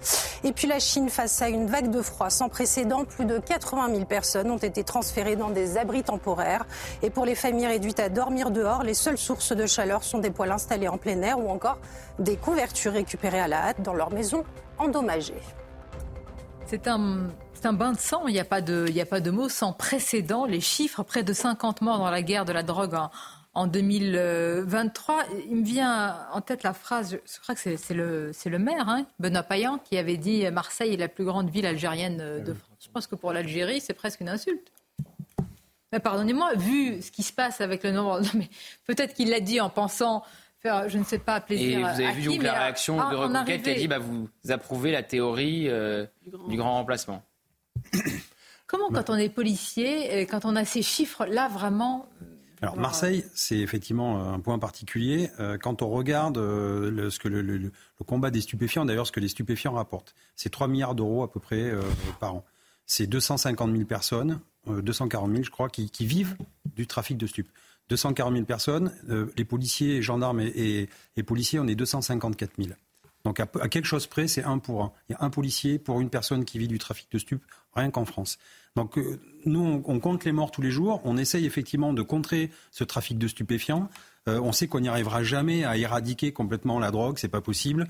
Euh, mais au moins, on essaye quand même. Voilà, de. C'est un combat continu. On a l'impression d'avoir la guerre des tranchées. On fait une attaque sur un point de deal. On gagne 10 mètres. Le lendemain, il y a quelqu'un d'autre qui revient, qui remet, euh, qui remet une équipe. On recule de 10 mètres. Et puis le surlendemain, on revient. C'est un peu ça. C'est du corps à corps. Et à côté de ça, il faut aussi, quand on mène une guerre, couper la logistique, c'est-à-dire savoir d'où vient la drogue. Et la drogue, on le sait, ça vient du Maroc, ça vient d'Algérie, ça vient aussi d'Amérique du Sud. Il faut savoir à un moment donné prendre ses responsabilités. Et quand on mène une guerre, il faut avoir des alliés. Ah, voilà. Alors, je vais vraiment poser une question, ça, peut choquer. Euh, c'est pas une question d'impuissance, parce que c'est pas perdu d'avance. Mais par exemple, dans les pays sud-américains, où parfois des méthodes vraiment, une grande brutalité ont été mises en œuvre, ça n'a pas marché. Je me demande, en réalité, après des années de débat, après tout ce qui s'est euh, fait dans le monde, à moins que vous ayez des, contre-exemples, ce qui peut marcher. Parce que là, souvent, euh, ici même, on dit autorité, autorité, autorité en sautant sur notre chaise. Mais bon. Ça n'a pas marché parce qu'à une époque, il n'y avait que les Américains qui faisaient le boulot. Et on était où, nous? Et l'Europe était où? Ben, L'Europe, pendant ce temps, elle faisait autre chose. Hein. Euh, elle faisait des assemblées générales, etc., euh, etc. Donc le, problème, c'est qu'encore une fois, il faut une coalition internationale par rapport au ravage de la drogue. Et là, on parle de la drogue, j'allais dire, avec des produits pratiquement naturels. Euh, comment vous pouvez avoir une coalition avec un marché aussi, un business aussi juteux? Ben, ben, En fait, c'est toute la question. Là, là c'est même l'école blanche. De toute façon, le nerf de la guerre, ça va être l'argent. Il faut taper au portefeuille. Et quand on a des personnes qui vivent à Dubaï, Mais vous tapez qui au portefeuille? Je suis d'accord. les grandes familles les grandes familles déjà qui, règnent sur le, trafic euh, en France. On les connaît. Il y a une cartographie des points de deal, il y a une cartographie des familles. On sait très bien qui, fait ça. Sauf que le problème, on est régi par le droit. Et on ne peut pas faire n'importe quoi. On ne peut pas envoyer nous une équipe de liquidateurs pour liquider tout le monde. C'est pas possible, on est en démocratie. Et puis, euh, moi, j'entends avec intérêt ce que vous dites, c'est que vous décrivez un travail de Sisyphe un travail, même si vous le faites avec le plus grand professionnalisme, qui, et je le dis ça sans vous insulter du tout, mais qui ne sert à rien, parce que vous avancez, vous reculez, vous réavancez, un jeu à somme nulle. Euh, euh, il me semble quand même qu'on euh, parle du fait que ces réseaux rapportent de l'argent que ça vient euh, de pays étrangers, etc. Euh, euh, on est un des pays les plus consommateurs de, de drogue dans toutes les classes mhm. sociales. si on prend les drogues qui sont même légales, alors là, ça, en comptant les médicaments, en comptant l'alcool, en comptant la cigarette, là, ça explose. Mais même juste sur les drogues illégales, il y a un média qui est assez connu, un média sur les réseaux sociaux, qui a une rubrique qui s'appelle Interview Sandwich où il y a des artistes, des, des, des gens très euh, célèbres euh, qui viennent raconter euh, leur, la manière dont ils consomment des sandwichs. Et évidemment que quand ils parlent de sandwich, ils parlent pas de sandwich, ils parlent mmh. d'autre chose. Donc, si vous voulez, il me semble que face à cela, il faut quand même voir que quel que soit les changements de législation, quelles que soient les, les, politiques les plus sécuritaires qui puissent être euh, adoptées mmh. sur ce sujet, ça ne changera rien aux habitudes de consommation et que des individus qui sont pris dans des réseaux de dépendance euh, même biologique face à ça, mmh. c'est pas ça qui va, qui va les changer. Et, je pense qu'on a un peu trop d'hygiénisme sur le sujet. Je dis ça en n'étant pas consommateur. Moi, je, une politique, il manque une politique de santé publique à, la hauteur. Oui, je suis d'accord, mais derrière le trafic de drogue, c'est même plus l'hyperviolence, c'est l'ultra-violence. mais ça touche des gamins. Enfin, je veux dire, il y a quelque temps, je disais que dans pas longtemps, on allait avoir des enfants soldats comme en Afrique. On va mettre des gamins de 10 ans, 12 ans, 13 ans, mais des kalachnikovs dans les mains, on y est. Mm. petit à petit, on y est. On a des tueurs, des tueurs à gages, des sicarios, pour, euh, c'est ce qu'on prend, euh, on utilise comme mot dans, en Amérique du Sud, qui ont 18 ans. Un gamin, il y a, une forme de fascination, pour ce que je dis, euh, fascination de certains. Moi, je vois le, le, succès aussi, mais je le regarde également, de la série Netflix Pax Marsilia je ne sais pas si vous l'avez ah, vu, de, regardé, de Marshall, et qui, euh, ça, me rappelle le film Back North, qui mhm. montre aussi vraiment, vous plongez dans les dédales euh, à la fin d'un travail de la, ben, de la police face à ça, et on voit bien bah, Olivier Marchal, alors j'ai eu le plaisir de le croiser quelques eh fois. C'est vraiment quelqu'un de super parce qu'il vraiment il essaye lui de défendre le métier de policier. En fait, il essaie de vulgariser ce que c'est que le boulot de policier. Effectivement, avec un peu, bah, il y a le cinéma derrière, mais je veux dire, il connaît la, la, la difficulté et il est proche des, des flics. Hein. Souvent, on, se croise. Ce qu'il montre dans la série, euh, attention, il n'y a pas de, il y a pas de complicité, mais il, il, il, parle de policiers qui sont sur le même euh, mhm. territoire que ces délinquants, grands criminels, et parfois ils viennent de la, même cité pour certains. Ils se connaissent très bien. Donc, on ne parle pas souvent de cet aspect-là et je trouve qu'il est très important. C'est-à-dire, vous vous retrouvez vous ou quelqu'un d'autre, mhm. c'est-à-dire face à quelqu'un avec qui vous avez grandi, qui devient le plus grand dealer, le plus grand trafiquant, avec des actes de barbarie hein, quand on parle de ah violence. C'est incroyable, du même milieu, de la même C'est pour ça que quand on nous dit que la drogue, euh, comme euh, M. Boyard, euh, que c'est à cause de 30% de chômage dans les cités, non, c'est une bêtise. Parce que toutes les cités ne vivent pas que de la drogue. Heureusement, d'ailleurs, ils travaillent. Enfin voilà, ça arrose que quelques personnes.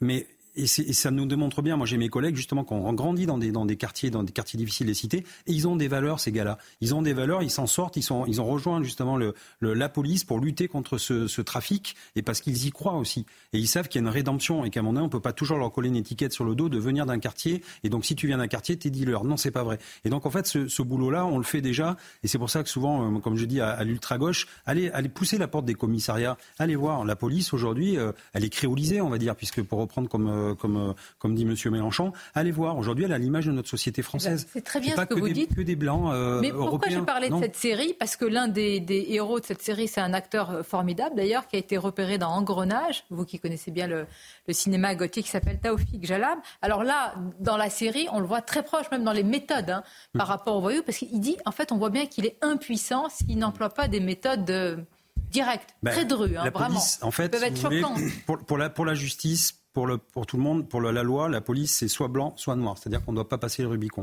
Et dans les faits, dans les faits, bah, c'est gris. Parce qu'en fait, effectivement, euh, on côtoie des voyous. Alors, euh, je dis pas qu'on fraternise avec des voyous, c'est pas vrai. Des fois, on se respecte parce qu'il y a aussi, il y avait plus maintenant. Mais il y avait à une époque, effectivement, le code de l'honneur. Les bandits d'honneur. On parle avec les anciens collègues, les patrons, etc. Euh, voilà, ils nous disaient, il y avait un code de l'honneur. Aujourd'hui, c'est fini. Maintenant, euh, le fric a pris, a pris le dessus. C'est l'argent roi. Euh, c'est leur dieu. Le dieu, c'est l'argent. C'est comme ça. Et donc, effectivement, on se sent des fois même paralysé parce qu'en fait, on se dit que la loi, elle n'est pas à hauteur de ce que devrait être pour lutter contre le terrain avec les moyens qu'eux ont en face. Mais en même temps, on est dans une démocratie, on doit respecter les lois de la République. C'est pour témoigner sur ce que disait Jean-Christophe sur du vécu. Il y a quelques années, j'ai travaillé comme formateur en milieu carcéral à la maison d'arrêt de Toulouse, à Saint-Michel. Et j'avais un, comme élève, je faisais des cours de CAP, BEP, vente, qui m'avait dit, s'il était fiché au grand banditisme, qui me disait, tu vois, moi il me tutoyait, je le vous voyais, il me disait, tu vois, moi, ma génération de truands, on tirait pas sur les flics parce qu'ils ont des femmes, ils ont des gosses. Il me dit maintenant, regarde ceux qui viennent du Mirail, etc. Ils défouraillent à la Kalachnikov et ils se posent même pas de questions. Et c'est pour ça que la, sociologie des truands a radicalement changé. Nous sommes d'accord. Excusez-moi, mais Jacques Mérine, il tirait pas sur les policiers Jacques Mérine, il s'est rendu, par exemple. Quand Broussard vient l'arrêter, il demande une bouteille de champagne, il rend le flingue. il a déjà tiré sur des policiers. Non, mais ça peut, ça peut paraître Attendez, attendez, il tirait pas à la Kalachnikov sur des innocents quand même. Ça peut pas être paraître Il tirait pas à la Kalachnikov. Non, mais le mythe du grand gangster, là, qui se comprend bien avec les policiers. Certaines choses étaient faites avec euh, avec un code d'honneur, alors que c'était des Mais même les policiers le disent. Mais vous avez raison, il y avait le respect dans la voyoucratie. Il tirait pas à la Kalachnikov avec une étudiante qui mourait euh, dans sa chambre en train de réviser. On va marquer une pause, on va y revenir. Vous voulez dire quelque chose peut-être, Gabriel Non, non, non, mais parce que je, simplement, je sens régner un esprit, euh, j'allais dire un esprit de Munich face à la drogue, un esprit d'aquabonisme. De, et, euh, et, et, je pense que c'est extrêmement dangereux parce qu'un policier me racontait quelque chose euh, la semaine dernière qui m'a frappé. Parce qu'eux ne sont pas frappés, de cet sont pas atteints de cet esprit-là. Hein, mais c'est vrai qu'on leur dit souvent c'est le rocher de Sisyphe, c'est le tonneau des Danaïdes, vous videz l'océan à la petite cuillère, ils sont relâchés. Mais il me dit il y a quelque chose qui n'est pas encore arrivé. Et si cela arrivait, ça serait grave. C'est l'hybridation, par exemple, entre euh, les, les, émeutiers et les trafiquants de drogue. La preuve, c'est que les émeutiers n'avaient pas de, de, de Kalachnikov ou n'avaient, pas d'armes pendant. Donc il me dit si on ne continue pas à lutter contre les trafiquants de drogue, qu'on les laisse prospérer, un jour eh tout cela va s'hybrider, le terrorisme, les émeutiers, etc. et ça, c'est pas grave. Là, ça, c'est une alerte très grave et qui est faite effectivement par nos services de, de renseignement. On va marquer une pause puisqu'on parlait de de voyous, et là je parle de rôle dans le cinéma, on va parler de Gérard Depardieu. Est-ce que vous avez un, film où il jouait un bandit qui vous revient en tête là? Ah, le, film où il joue un voyou, c'est Les Valseuses évidemment. Oui, tenue de soirée. C'est pas original. Excusez-moi, tenue de soirée. ah non, alors, cette, mort, sur ordonnance. Avec euh, le choix des armes Le choix des armes d'Alain Corneau. Ça c'est original. le choix des armes d'Alain Corneau. Avec Yvon et Catherine Deneuve. Vous l'aurez compris. Euh, simplement cette précision. Beaucoup, beaucoup de réactions après vos, échanges, notamment sur le fait que j'ai cité la, série. on me dit, mais c'est dans la réalité beaucoup plus violent. Oui, je, le sais. Je veux pas, la, personne, je ne veux pas donner son nom, mais connaît vraiment très, très bien le sujet et me dit aussi les collusions police-voyous, c'est vraiment les années 80. Ça a beaucoup, beaucoup euh, changé. Et attention, les séries, ça reste de la fiction. La réalité est toujours beaucoup plus violente. Alors déjà, la série est, extrêmement violente. Hein. ce qu'on voit, c'est d'une violence mm. Incroyable. Ben, c'est beaucoup plus violent sur le terrain, ça nous, nous, le savions.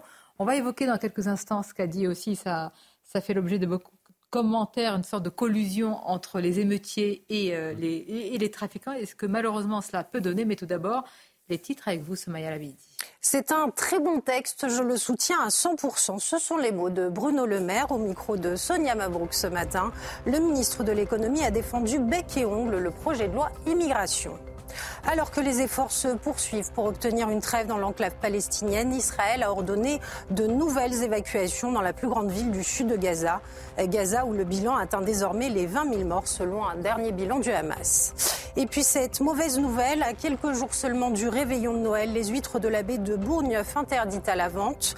Après une intoxication alimentaire collective, une quarantaine de personnes, dont une vingtaine de pompiers, sont tombés malades après un repas le 9 décembre dernier.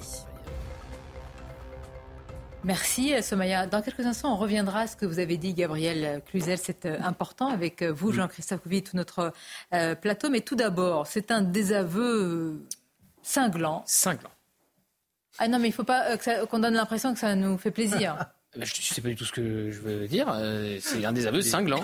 Il est taquin aujourd'hui. Euh. Il n'y avait, aucune ironie. Il n'y a pas qu'aujourd'hui. Il pas qu'aujourd'hui. Alors Gérard Depardieu, défendu par Emmanuel Macron. Alors il est vrai que là, c'est une défense. Il, il s'est beaucoup avancé, euh, le président. Donc c'est intéressant quand même. Hein. Quand on dénonce une chasse à l'homme, il contredit totalement, ce n'est pas rien, sa ministre de la Culture avec des mots quand même. Et vous allez voir, il y a, il y a comment dire, il y a le mot, il y a l'attitude avec laquelle il le fait. Regardez et écoutez. La question, c'est est-ce que je vais commencer à retirer la Légion d'honneur à des artistes ou des responsables quand ils disent des choses qui me choquent? La réponse est non. Et je vous le dis tout de suite parce que ça n'est pas un ordre moral et je n'ai pas envie que ce le soit. et donc, mais non, mais il continuera à y avoir des gens transgressifs. La c'est avancé. Oui, je le, je le confirme, un peu trop. Vous ne me verrez jamais sans les chasses à l'homme. Je déteste ça. Il s'agit de ça. Mais quand tout le monde tombe sur la même personne en disant pique-pendre sur la base d'un reportage sans qu'il ait même la possibilité de se défendre, qui est le, non mais qui est le moins contradictoire. Bon, donc ça, avec moi, c'est non. Bien, il y a deux choses. Rima Abdelmalak, on va y revenir. Mais le transgressif, très sincèrement, vous tous, quand vous l'avez écouté, qu'est-ce que vous avez pensé? Des propos de Gérard Depardieu? Euh, des propos que, le président, en tous les cas, affirme que ce soit transgressif. Est-ce que c'était le bon mot? Je ne sais pas, moi. Alors, vous savez qu'il y a débat sur le montage. Euh, il y a une enquête du JDD qui vient de paraître qui dit que Yann Moix et Gérard Depardieu disent que les propos ne collent pas aux images. Enfin, j'en sais rien. Évidemment que quand j'ai écouté les propos de Gérard Depardieu, le premier mot qui m'est venu à l'esprit, c'est dégueulasse pas c'est dégueulasse. Bon, ça c'est la première chose. La deuxième chose, c'est euh, c'est une bonne façon d'allumer, comme je l'ai dit depuis tout à l'heure, un contre-feu quand on veut parler d'autre chose que de la loi immigration, des fractures de sa euh, majorité, de son ministre démissionnaire, euh, de la victoire idéologique du Rassemblement national, des critiques de la gauche. On allume un contre-feu pour braquer les projecteurs ailleurs. Ça, d'ailleurs, euh, fonctionner. Et ensuite, le troisième point, c'est on disait que Rima Abdul Malak était dans les ministres démissionnaires en raison du vote contre la loi immigration. Alors, euh, elle jure que non, elle a fait un communiqué sur ses réseaux sociaux. Alors nous, au service politique de CNews, on a eu un ministre frondeur, démissionnaire aussi, qui n'a finalement pas démissionné, il y a Corélien Rousseau qui l'a fait, et qui nous a confirmé qu'elle faisait bien partie des ministres qui se posaient des questions et qui voulaient démissionner si la loi était votée. La loi a été votée, on, sait, il y avait sept ministres qui voulaient démissionner, il n'y en a qu'un euh, qui, qui l'a fait. Évidemment que c'est un désaveu euh, cinglant pour euh, sa ministre de la Culture, c'est quand même assez rare de voir un président qui publiquement recadre aussi fermement sa ministre. On savait déjà qu'il n'avait pas été mis au courant que Rima Abdul Malak, quand elle fait ça d'ailleurs aussi euh, à vous en disant qu'il faut euh, retirer sa Légion d'honneur et qu'il y a une procédure qui va être lancée pour retirer la Légion d'honneur de Gérard Depardieu. On savait que, Emmanuel Macron n'avait pas été mis au courant. Et on savait aussi que ça l'avait crispé et qu'il était plutôt contre. Bon, bah maintenant, tout le monde le sait. Tout le monde le sait. Et effectivement, c'est un terrible désaveu pour sa ministre. Moi, j'ai vraiment. Euh, qu'est-ce que vous en avez pensé? C'est-à-dire, Emmanuel Macron dit transgressif et je crois qu'on peut le rejoindre sur le fait qu'on ne retire pas comme ça. La, la mmh. justice doit passer. Mais certaines féministes, et pas des néo-féministes, ont parlé quand même d'une négation euh, la cause jusqu'à de la souffrance des femmes. Est-ce que le président, vraiment, là sur, des combats qui sont importants, et là mettons de côté vraiment les néo-féministes, Gabriel Cluzel, est-ce qu'il aurait dû, avec un peu plus de tact, parce qu'il savait bien que la question allait venir, peut-être que c'est une diversion, choisir quand même ses mots, même si c'est pour allumer un contre-feu et une diversion. ce qui est certain, c'est qu'il a rassuré une certaine gauche, parce que je sais pas, on en parle peu, mais il y a un combat sur ces sujets-là entre une ancienne gauche et une nouvelle gauche. Il y a la gauche libertaire, la génération de Gérard Depardieu, et, et qu'on avait vu apparaître, je ne sais pas si vous vous souvenez, dans cette tribune qui était avec des femmes signées par des femmes plutôt sexagénaires, voire septuagénaires, de, sur la liberté d'importuner. Donc ça, c'est la génération 68. Donc c'était interdit d'interdire, c'était open bar, et finalement les femmes étaient des hommes comme les autres. Et si, vous me direz que je caricature un peu, mais pour certains, celles qui se refusaient à eux étaient ou des allumeuses ou des frigides. Voilà, je, je euh, fin de la parenthèse. Et puis il y a là l'autre gauche qu'on appelle woke aujourd'hui, mais euh, du mouvement MeToo, qui est quand même un retour de balancier. Et il ne faut pas euh, tout jeter. Hein. Euh, bon, maintenant, on peut s'étonner que, euh, que, aujourd'hui, on accuse euh, Gérard Depardieu de ne pas être un parent compte vertu. Il suffit de regarder une fois les valseuses dans sa vie pour se rendre compte que c'était pas un enfant de mari. Bon, mais c'était un rôle les valseuses là. C'était un rôle, mais c'était aussi une philosophie quand même générale de vie assez représentative, représentative dans l'époque. Donc, d'une certaine façon, Emmanuel Macron a donné un signal à son électorat, hein, finalement, de, de, de, de l'époque post 68 art, d'une gauche gauche plus universaliste, une gauche libertaire, qui est quand même assez médusée de voir euh, les attaques dont euh, euh, fait l'objet Gérard Depardieu. Mais vous savez, il n'y a pas que Gérard Depardieu. Hein. moi, quand je vois toutes ces féministes qui montent au créneau, elles, n'ont pas eu un mot, par exemple, pour le témoignage de la jeune Claire, qui est passée dans plusieurs médias et notamment CNews, qui a été violée par un, un homme frappé d'OQTF. Donc vous voyez, le problème, c'est que ces féminismes-là, ces féministes-là, on peut les comprendre, on peut comprendre leurs paroles, mais il faudrait que leurs euh, euh, indignations soient pas géométrie, géométrie variable. Voilà. Et Emmanuel Macron non plus n'a pas évoqué ces sujets-là, vous le noterez euh, également. Bon, vous voyez la, réaction attendue de, Sandrine Rousseau. Est-ce que vous avez le, la même analyse? En tout cas, moi je pense que Gabriel a bien fait de poser les termes du débat, entre un, débat finalement entre la gauche notamment, et moi j'appartiens plutôt intellectuellement à la gauche libertaire, et je déplore une forme de, super puritanisme euh, du mouvement MeToo, ce qui s'oppose d'ailleurs euh, aux racines de la gauche, qui est une forme de, être plus puritain que les puritains n'ont jamais été, et considérer que toute euh, forme de séduction, de drague serait finalement pourrait s'apparenter à du harcèlement, à bien y regarder, etc. Qu'il n'y aurait pas besoin de procès, qu'il n'y aurait pas besoin de justice, qu'il n'y aurait pas besoin de présomption d'innocence, etc. En cela, je pense qu'Emmanuel Macron a fait un saint rappel d'un certain nombre de principe, qu'il a bien eu raison d'expliquer que la Légion d'honneur n'est pas un ordre moral, et il a même ajouté que s'il fallait retirer, oui, et s'il fallait retirer la Légion d'honneur à tous ceux qui, eh bien, mm. euh, donc on pourrait juger le comportement déviant à travers une vidéo qui a été obtenue par des méthodes que moi je conteste. Je conteste, je suis comme Gauthier. Quand j'ai vu la vidéo, moi aussi, le mot qui m'est venu, c'est dégueulasse parce que j'aime pas la façon dont Gérard Depardieu a parlé du tout. Mais j'ai été mal à l'aise dans cette affaire parce que j'avais un conflit de loyauté intellectuelle entre euh, les mots de Gérard Depardieu qui me paraissait particulièrement euh, grossier et inconvenant, et à la fois les méthodes de journalistes qui volent des images à un réalisateur euh, euh, dans des conditions où on ne sait pas très bien si ces images elles ont été coupées. Effectivement, il y a des enquêtes, etc. Et alors avec ces simples vidéos-là, tout le monde se fait une opinion. Alors vous me direz, c'est assez représentatif de la façon dont on rend la justice médiatique ou sur les réseaux sociaux aujourd'hui. On va dire bon bah Depardieu est coupable. De toute façon, c'est un homme blanc hétérosexuel de plus de 50 ans, donc forcément il doit être un peu coupable, hein, parce qu'on comprend bien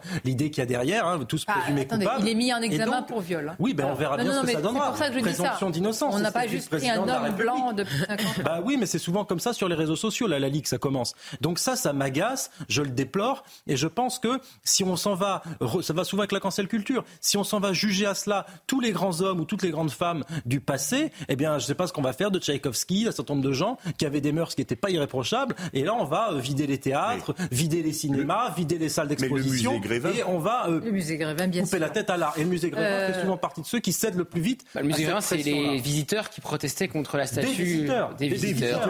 Allez savoir, je ne sais pas si. Enfin bon. Euh, en tout cas, juste un mot sur la ministre de la, la Culture, parce que là, euh, Aurélien Rousseau, on peut lui reprocher beaucoup de choses, mais, il n'est pas d'accord. Il est parti cohérent, cohérent. dignité, départ, euh, voilà. C'est pas le cas de Clément Beaune, Roland Lescure, Rima Pour la ministre de la Culture, quand même, le désaveu, là. là mais même sur la phrase, parce que j'avais oublié cette phrase, effectivement, Emmanuel Macron qui dit Gérard Depardieu rend la France fière, alors que Rima Abdul-Malak avait dit en, visite du côté de Moissac, je crois, que euh, Gérard Depardieu faisait honte à la France. Donc c'était, il y a eu plusieurs réponses à sa ministre de la Culture, indirecte sur cette phrase-là, et puis euh, carrément directe quand on lui pose la question. Elle s'est avancée trop vite. Rappelez Gauthier que sa ministre de la Culture, il, la connaît très bien parce qu'elle était aussi. Elle était sa conseillère à l'Élysée avant d'être. Conseillère à l'Élysée. Mais Gauthier cite, en effet, je pense que c'était le moment le plus important de, de, la, de, la, de, la, vidéo d'Emmanuel Macron sur Gérard Depardieu, c'est qu'au début, on lui pose la question sur les affaires qui existent aujourd'hui, le, complément d'enquête, les, mises en examen, et, euh, il répond en disant que euh, Gérard Depardieu est un acteur extraordinaire, qui fait honneur au grand texte de la littérature, euh, qui est connu dans le monde entier pour cela, et qui, à ce titre, rend la France fière. C'est en effet ce qu'il dit. Il y a ce grand débat aujourd'hui pour savoir s'il faut séparer euh, l'homme de l'artiste. Si, euh, euh, à partir du moment où, vous en parliez tout à l'heure, si ou à partir du moment où un artiste, on sait qu'il a eu un certain nombre de, de, de vices, de défauts, de crimes, etc., est-ce que ça disqualifie, enfin un homme a eu ce genre de crime, est-ce que ça le disqualifie en tant qu'artiste? Pour ma part, je suis assez partisan de séparer non pas l'homme de l'artiste, mais l'artiste de l'œuvre d'estimer que, euh, que euh, Céline, euh, on sait ce qu'il a pu faire dans, dans, sa vie. D'ailleurs, les films de Gérard Depardieu ne sont pas. non, les yeux perdus mais justement, ont été diffusés le week-end dernier. que j'ai eu une forme de, de, de malaise dans, dans, la prise de parole d'Emmanuel Macron, c'est qu'on lui pose une question ici sur l'homme Gérard Depardieu et il invoque l'œuvre pour, en quelque sorte, commenter des histoires qui sont celles d'une mise en examen, qui sont celles. Voilà. Alors, sur, moi, je suis d'accord sur deux points. Premièrement, sur le fait qu'il ne faut pas avoir des fonctionnements en meute. Parce que, en fait, la meute, c'est quoi? C'est euh, le, corrélatif, c'est le corollaire euh, du silence. Euh, vous vous taisez, il y a tout un milieu qui se tait pendant 40 ans, et puis le moment où ça explose, c'est une meute. De la même manière que le silence pendant 40 ans n'est pas acceptable, le fait, si vous voulez, d'avoir ce qu'il a appelé une chasse à l'homme, ça, je, suis d'accord là-dessus, sur la présomption d'innocence, je suis d'accord là-dessus. En revanche, la manière dont il parle des, accusations, des mises en examen, des témoignages, en, les, balayant euh, d'un revers de la main, il y a une forme, quand un certain nombre de gens, et vous avez dit, c'est des, parfois des féministes qui sont aussi euh, modérés, entre guillemets, qui sont pas les, les, plus, euh, qui n'ont pas les positions les plus radicales. Il y a une forme ici, là, euh, euh, non pas de brutalité, mais en tout cas d'indifférence. Ce qui me fait croire à la thèse de Gauthier Lebret, c'est-à-dire qu'il a tellement pensé à allumer un contre-feu qu'il a oublié cette partie-là de son en même temps qu'il est, qui est viscéral. C'est-à-dire il s'est tellement dit il faut la diversion qu'il faut que j'y aille fort. Il a rappelé que c'était une grande cause du quinquennat, etc. Ces deux quinquennats, il a essayé quand même de, faire son fameux en même temps. Oui, je, je, pas forcément la parole parce qu'il vaut, il vaut, mieux être, euh, il vaut mieux être artiste ou, ou acteur que policier. Parce que nous, par contre, c'est inexcusable et inexplicable. Euh, là, pour, pour Depardieu, vu que c'est un monument, euh, effectivement, lui, euh, c'est Donut Touch. ce que je, ce que, moi, ce qui m'embête derrière tout ça, c'est qu'effectivement, il y a, y a une enquête en cours. Donc il y a une procédure qui est en cours, donc c'est présomption d'innocence. Mais en même temps, moi, il y a des policiers qui étaient au Bataclan, qui ont, au Bataclan en 2015, qui n'ont pas eu la Légion d'honneur. Et alors, qu'est-ce que ça veut dire de donner une Légion d'honneur? Et si, et si Gérard Depardieu était condamné par la justice. Euh, il la perd. Est-ce qu'il la perd ou pas C'est ça la vraie question. Donc le président, en fait, en tant que, que maître, euh, grand maître des horloges et, de, de, la, Légion d'honneur, devrait dire voilà, moi je suis dans mon rôle, c'est pas moi de juger, il y a la justice qui passe. Il l'a dit, ça, il l'a dit. Il l'a dit. Donc, très honnête, il l'a dit hier. vous avez raison de rappeler ça. Mais c'est important parce qu'en fait, effectivement, il y a cette présomption d'innocence, tout de Pardieu, de Pardieu ou, ou Kidam euh, que lambda, on doit pour, de, devoir avoir cette présomption d'innocence. Très important ce que vous dites, quel que soit ce qu'on pense, et on est admiratif être admiratif de l'œuvre, mm. des films de Gérard Depardieu, parce que moi, vous avez entièrement raison. En fait, j'ai vu beaucoup de, réactions, parfois il faut les voir sur les réseaux sociaux, de, de, comme nous tous, hein, des citoyens qui nous ont dit mais le, de poids de mesure est horrible, parce que quand on est pris dans la mâchoire judiciaire, nous, il n'y a personne qui vient nous dire mais regardez, mais dans, dans, sa vie, il a été impeccable. Donc vous avez raison sur ça. Vous avez alerté sur un point. Mais oui, et quand un policier passe, par exemple, en jugement, on regarde jamais sa biographie, comment il a été élevé, si jeune, il a été lui aussi victime de violence, de mauvaise éducation, etc. Non, on dit il est juste policier de montrer l'exemple, point. Eh ben là, c'est la même chose. Euh, je suis désolé, à un moment donné, il faut aussi regarder tout notre passé. Le rappel des titres avec vous, Somaya. Emmanuel Macron en déplacement en Jordanie pour deux jours pour fêter Noël avec les forces françaises déployées à l'étranger. Et avant cela, il rencontrera cet après-midi le roi de Jordanie, Abdallah II. Levé de bouclier des féministes suite aux propos d'Emmanuel Macron sur l'affaire de Pardieu. Euh, n'a-t-il pas toujours défendu les puissants écrit Anne-Cécile Melfer sur X quand Sandrine Rousseau euh, voit, je cite, une insulte au mouvement de libération de la parole des victimes de violences sexuelles. Et puis une assistante sociale d'un collège de Sarcelles agressée par un parent d'élève. Il lui reprochait euh, de ne pas avoir été informé d'un signalement ayant abouti à une ordonnance de placement provisoire de son enfant dans un foyer socio-éducatif. L'homme a depuis été interpellé. Merci à vous, euh, Soumaya. Il nous reste quelques minutes. Je voudrais euh, annoncer, c'est un rendez-vous euh, ce soir à 21h sur notre antenne. Alors, c'est un long reportage autour, autour de la rêve partie et du massacre de la rêve partie du 7 octobre. Un retour euh, très dur, évidemment, sur ces atrocités, un reportage aussi pour l'histoire, avec euh, des images, des images d'abord des festivaliers, euh, des témoignages aussi, évidemment, de survivants, de proches. Vous allez le voir si, ce soir, ça prend vraiment, évidemment, aux tripes. Et puis, le tout sera suivi d'un débat. Je précise que c'est interdit au moins de, de 12 ans. Et c'était important, évidemment, de revenir avec un peu de recul, si on peut avoir de recul sur un tel événement aujourd'hui. Regardez euh, ce qu'il en est, un, un résumé ainsi que les témoignages de survivants et de proches des victimes. On se retrouve juste après pour débattre et pour échanger sur cette attaque terroriste qui a changé la face du monde. Retour sur l'attaque terroriste du 7 octobre. Soirée spéciale ce soir à 21h sur CNews. Alors je me demandais si on peut avoir euh, la bande-annonce, en tout cas un extrait un peu plus long peut-être. Alors voilà, s'il vous plaît, c'est l'extrait, effectivement.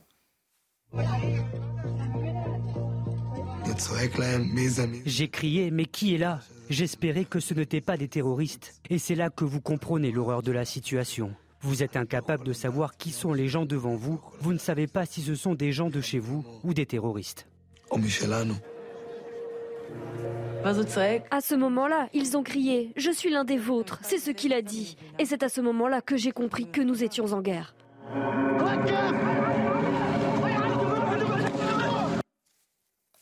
Bien, rendez-vous euh, ce soir. Je voudrais vous remercier. C'est un plaisir de vous avoir autour de cette table. Il nous reste quelques secondes. Merci. C'est vrai, pour moi aussi. Il y en a, qui veulent être réinvités, Une citation pour la route? Oh bah, comme une citation de Noël, comme c'est la dernière avant Noël. Ah oui. Une citation de des proches qui est très amusante, c'est Noël au balcon, Pâques au tison, Noël en Espagne, Pâques au rabanne. Ah, oh, ah je ne connaissais pas celle-ci. Ah, pas mal, mais vous arrivez toujours à nous surprendre. Bon, de toute façon, je retrouve les téléspectateurs euh, et, de CNews et les auditeurs d'Europe 1 dimanche pour le grand rendez-vous. Notre invité, ce sera Jérôme Fourquet, mais on vous souhaite d'ores et déjà de belles fêtes, un joyeux Noël, une pensée évidemment collective à ceux qui passent et traversent des moments difficiles et qui sont seuls. On pense beaucoup, beaucoup à vous, euh, évidemment. Et je vous remercie encore pour la conférence. À très bientôt.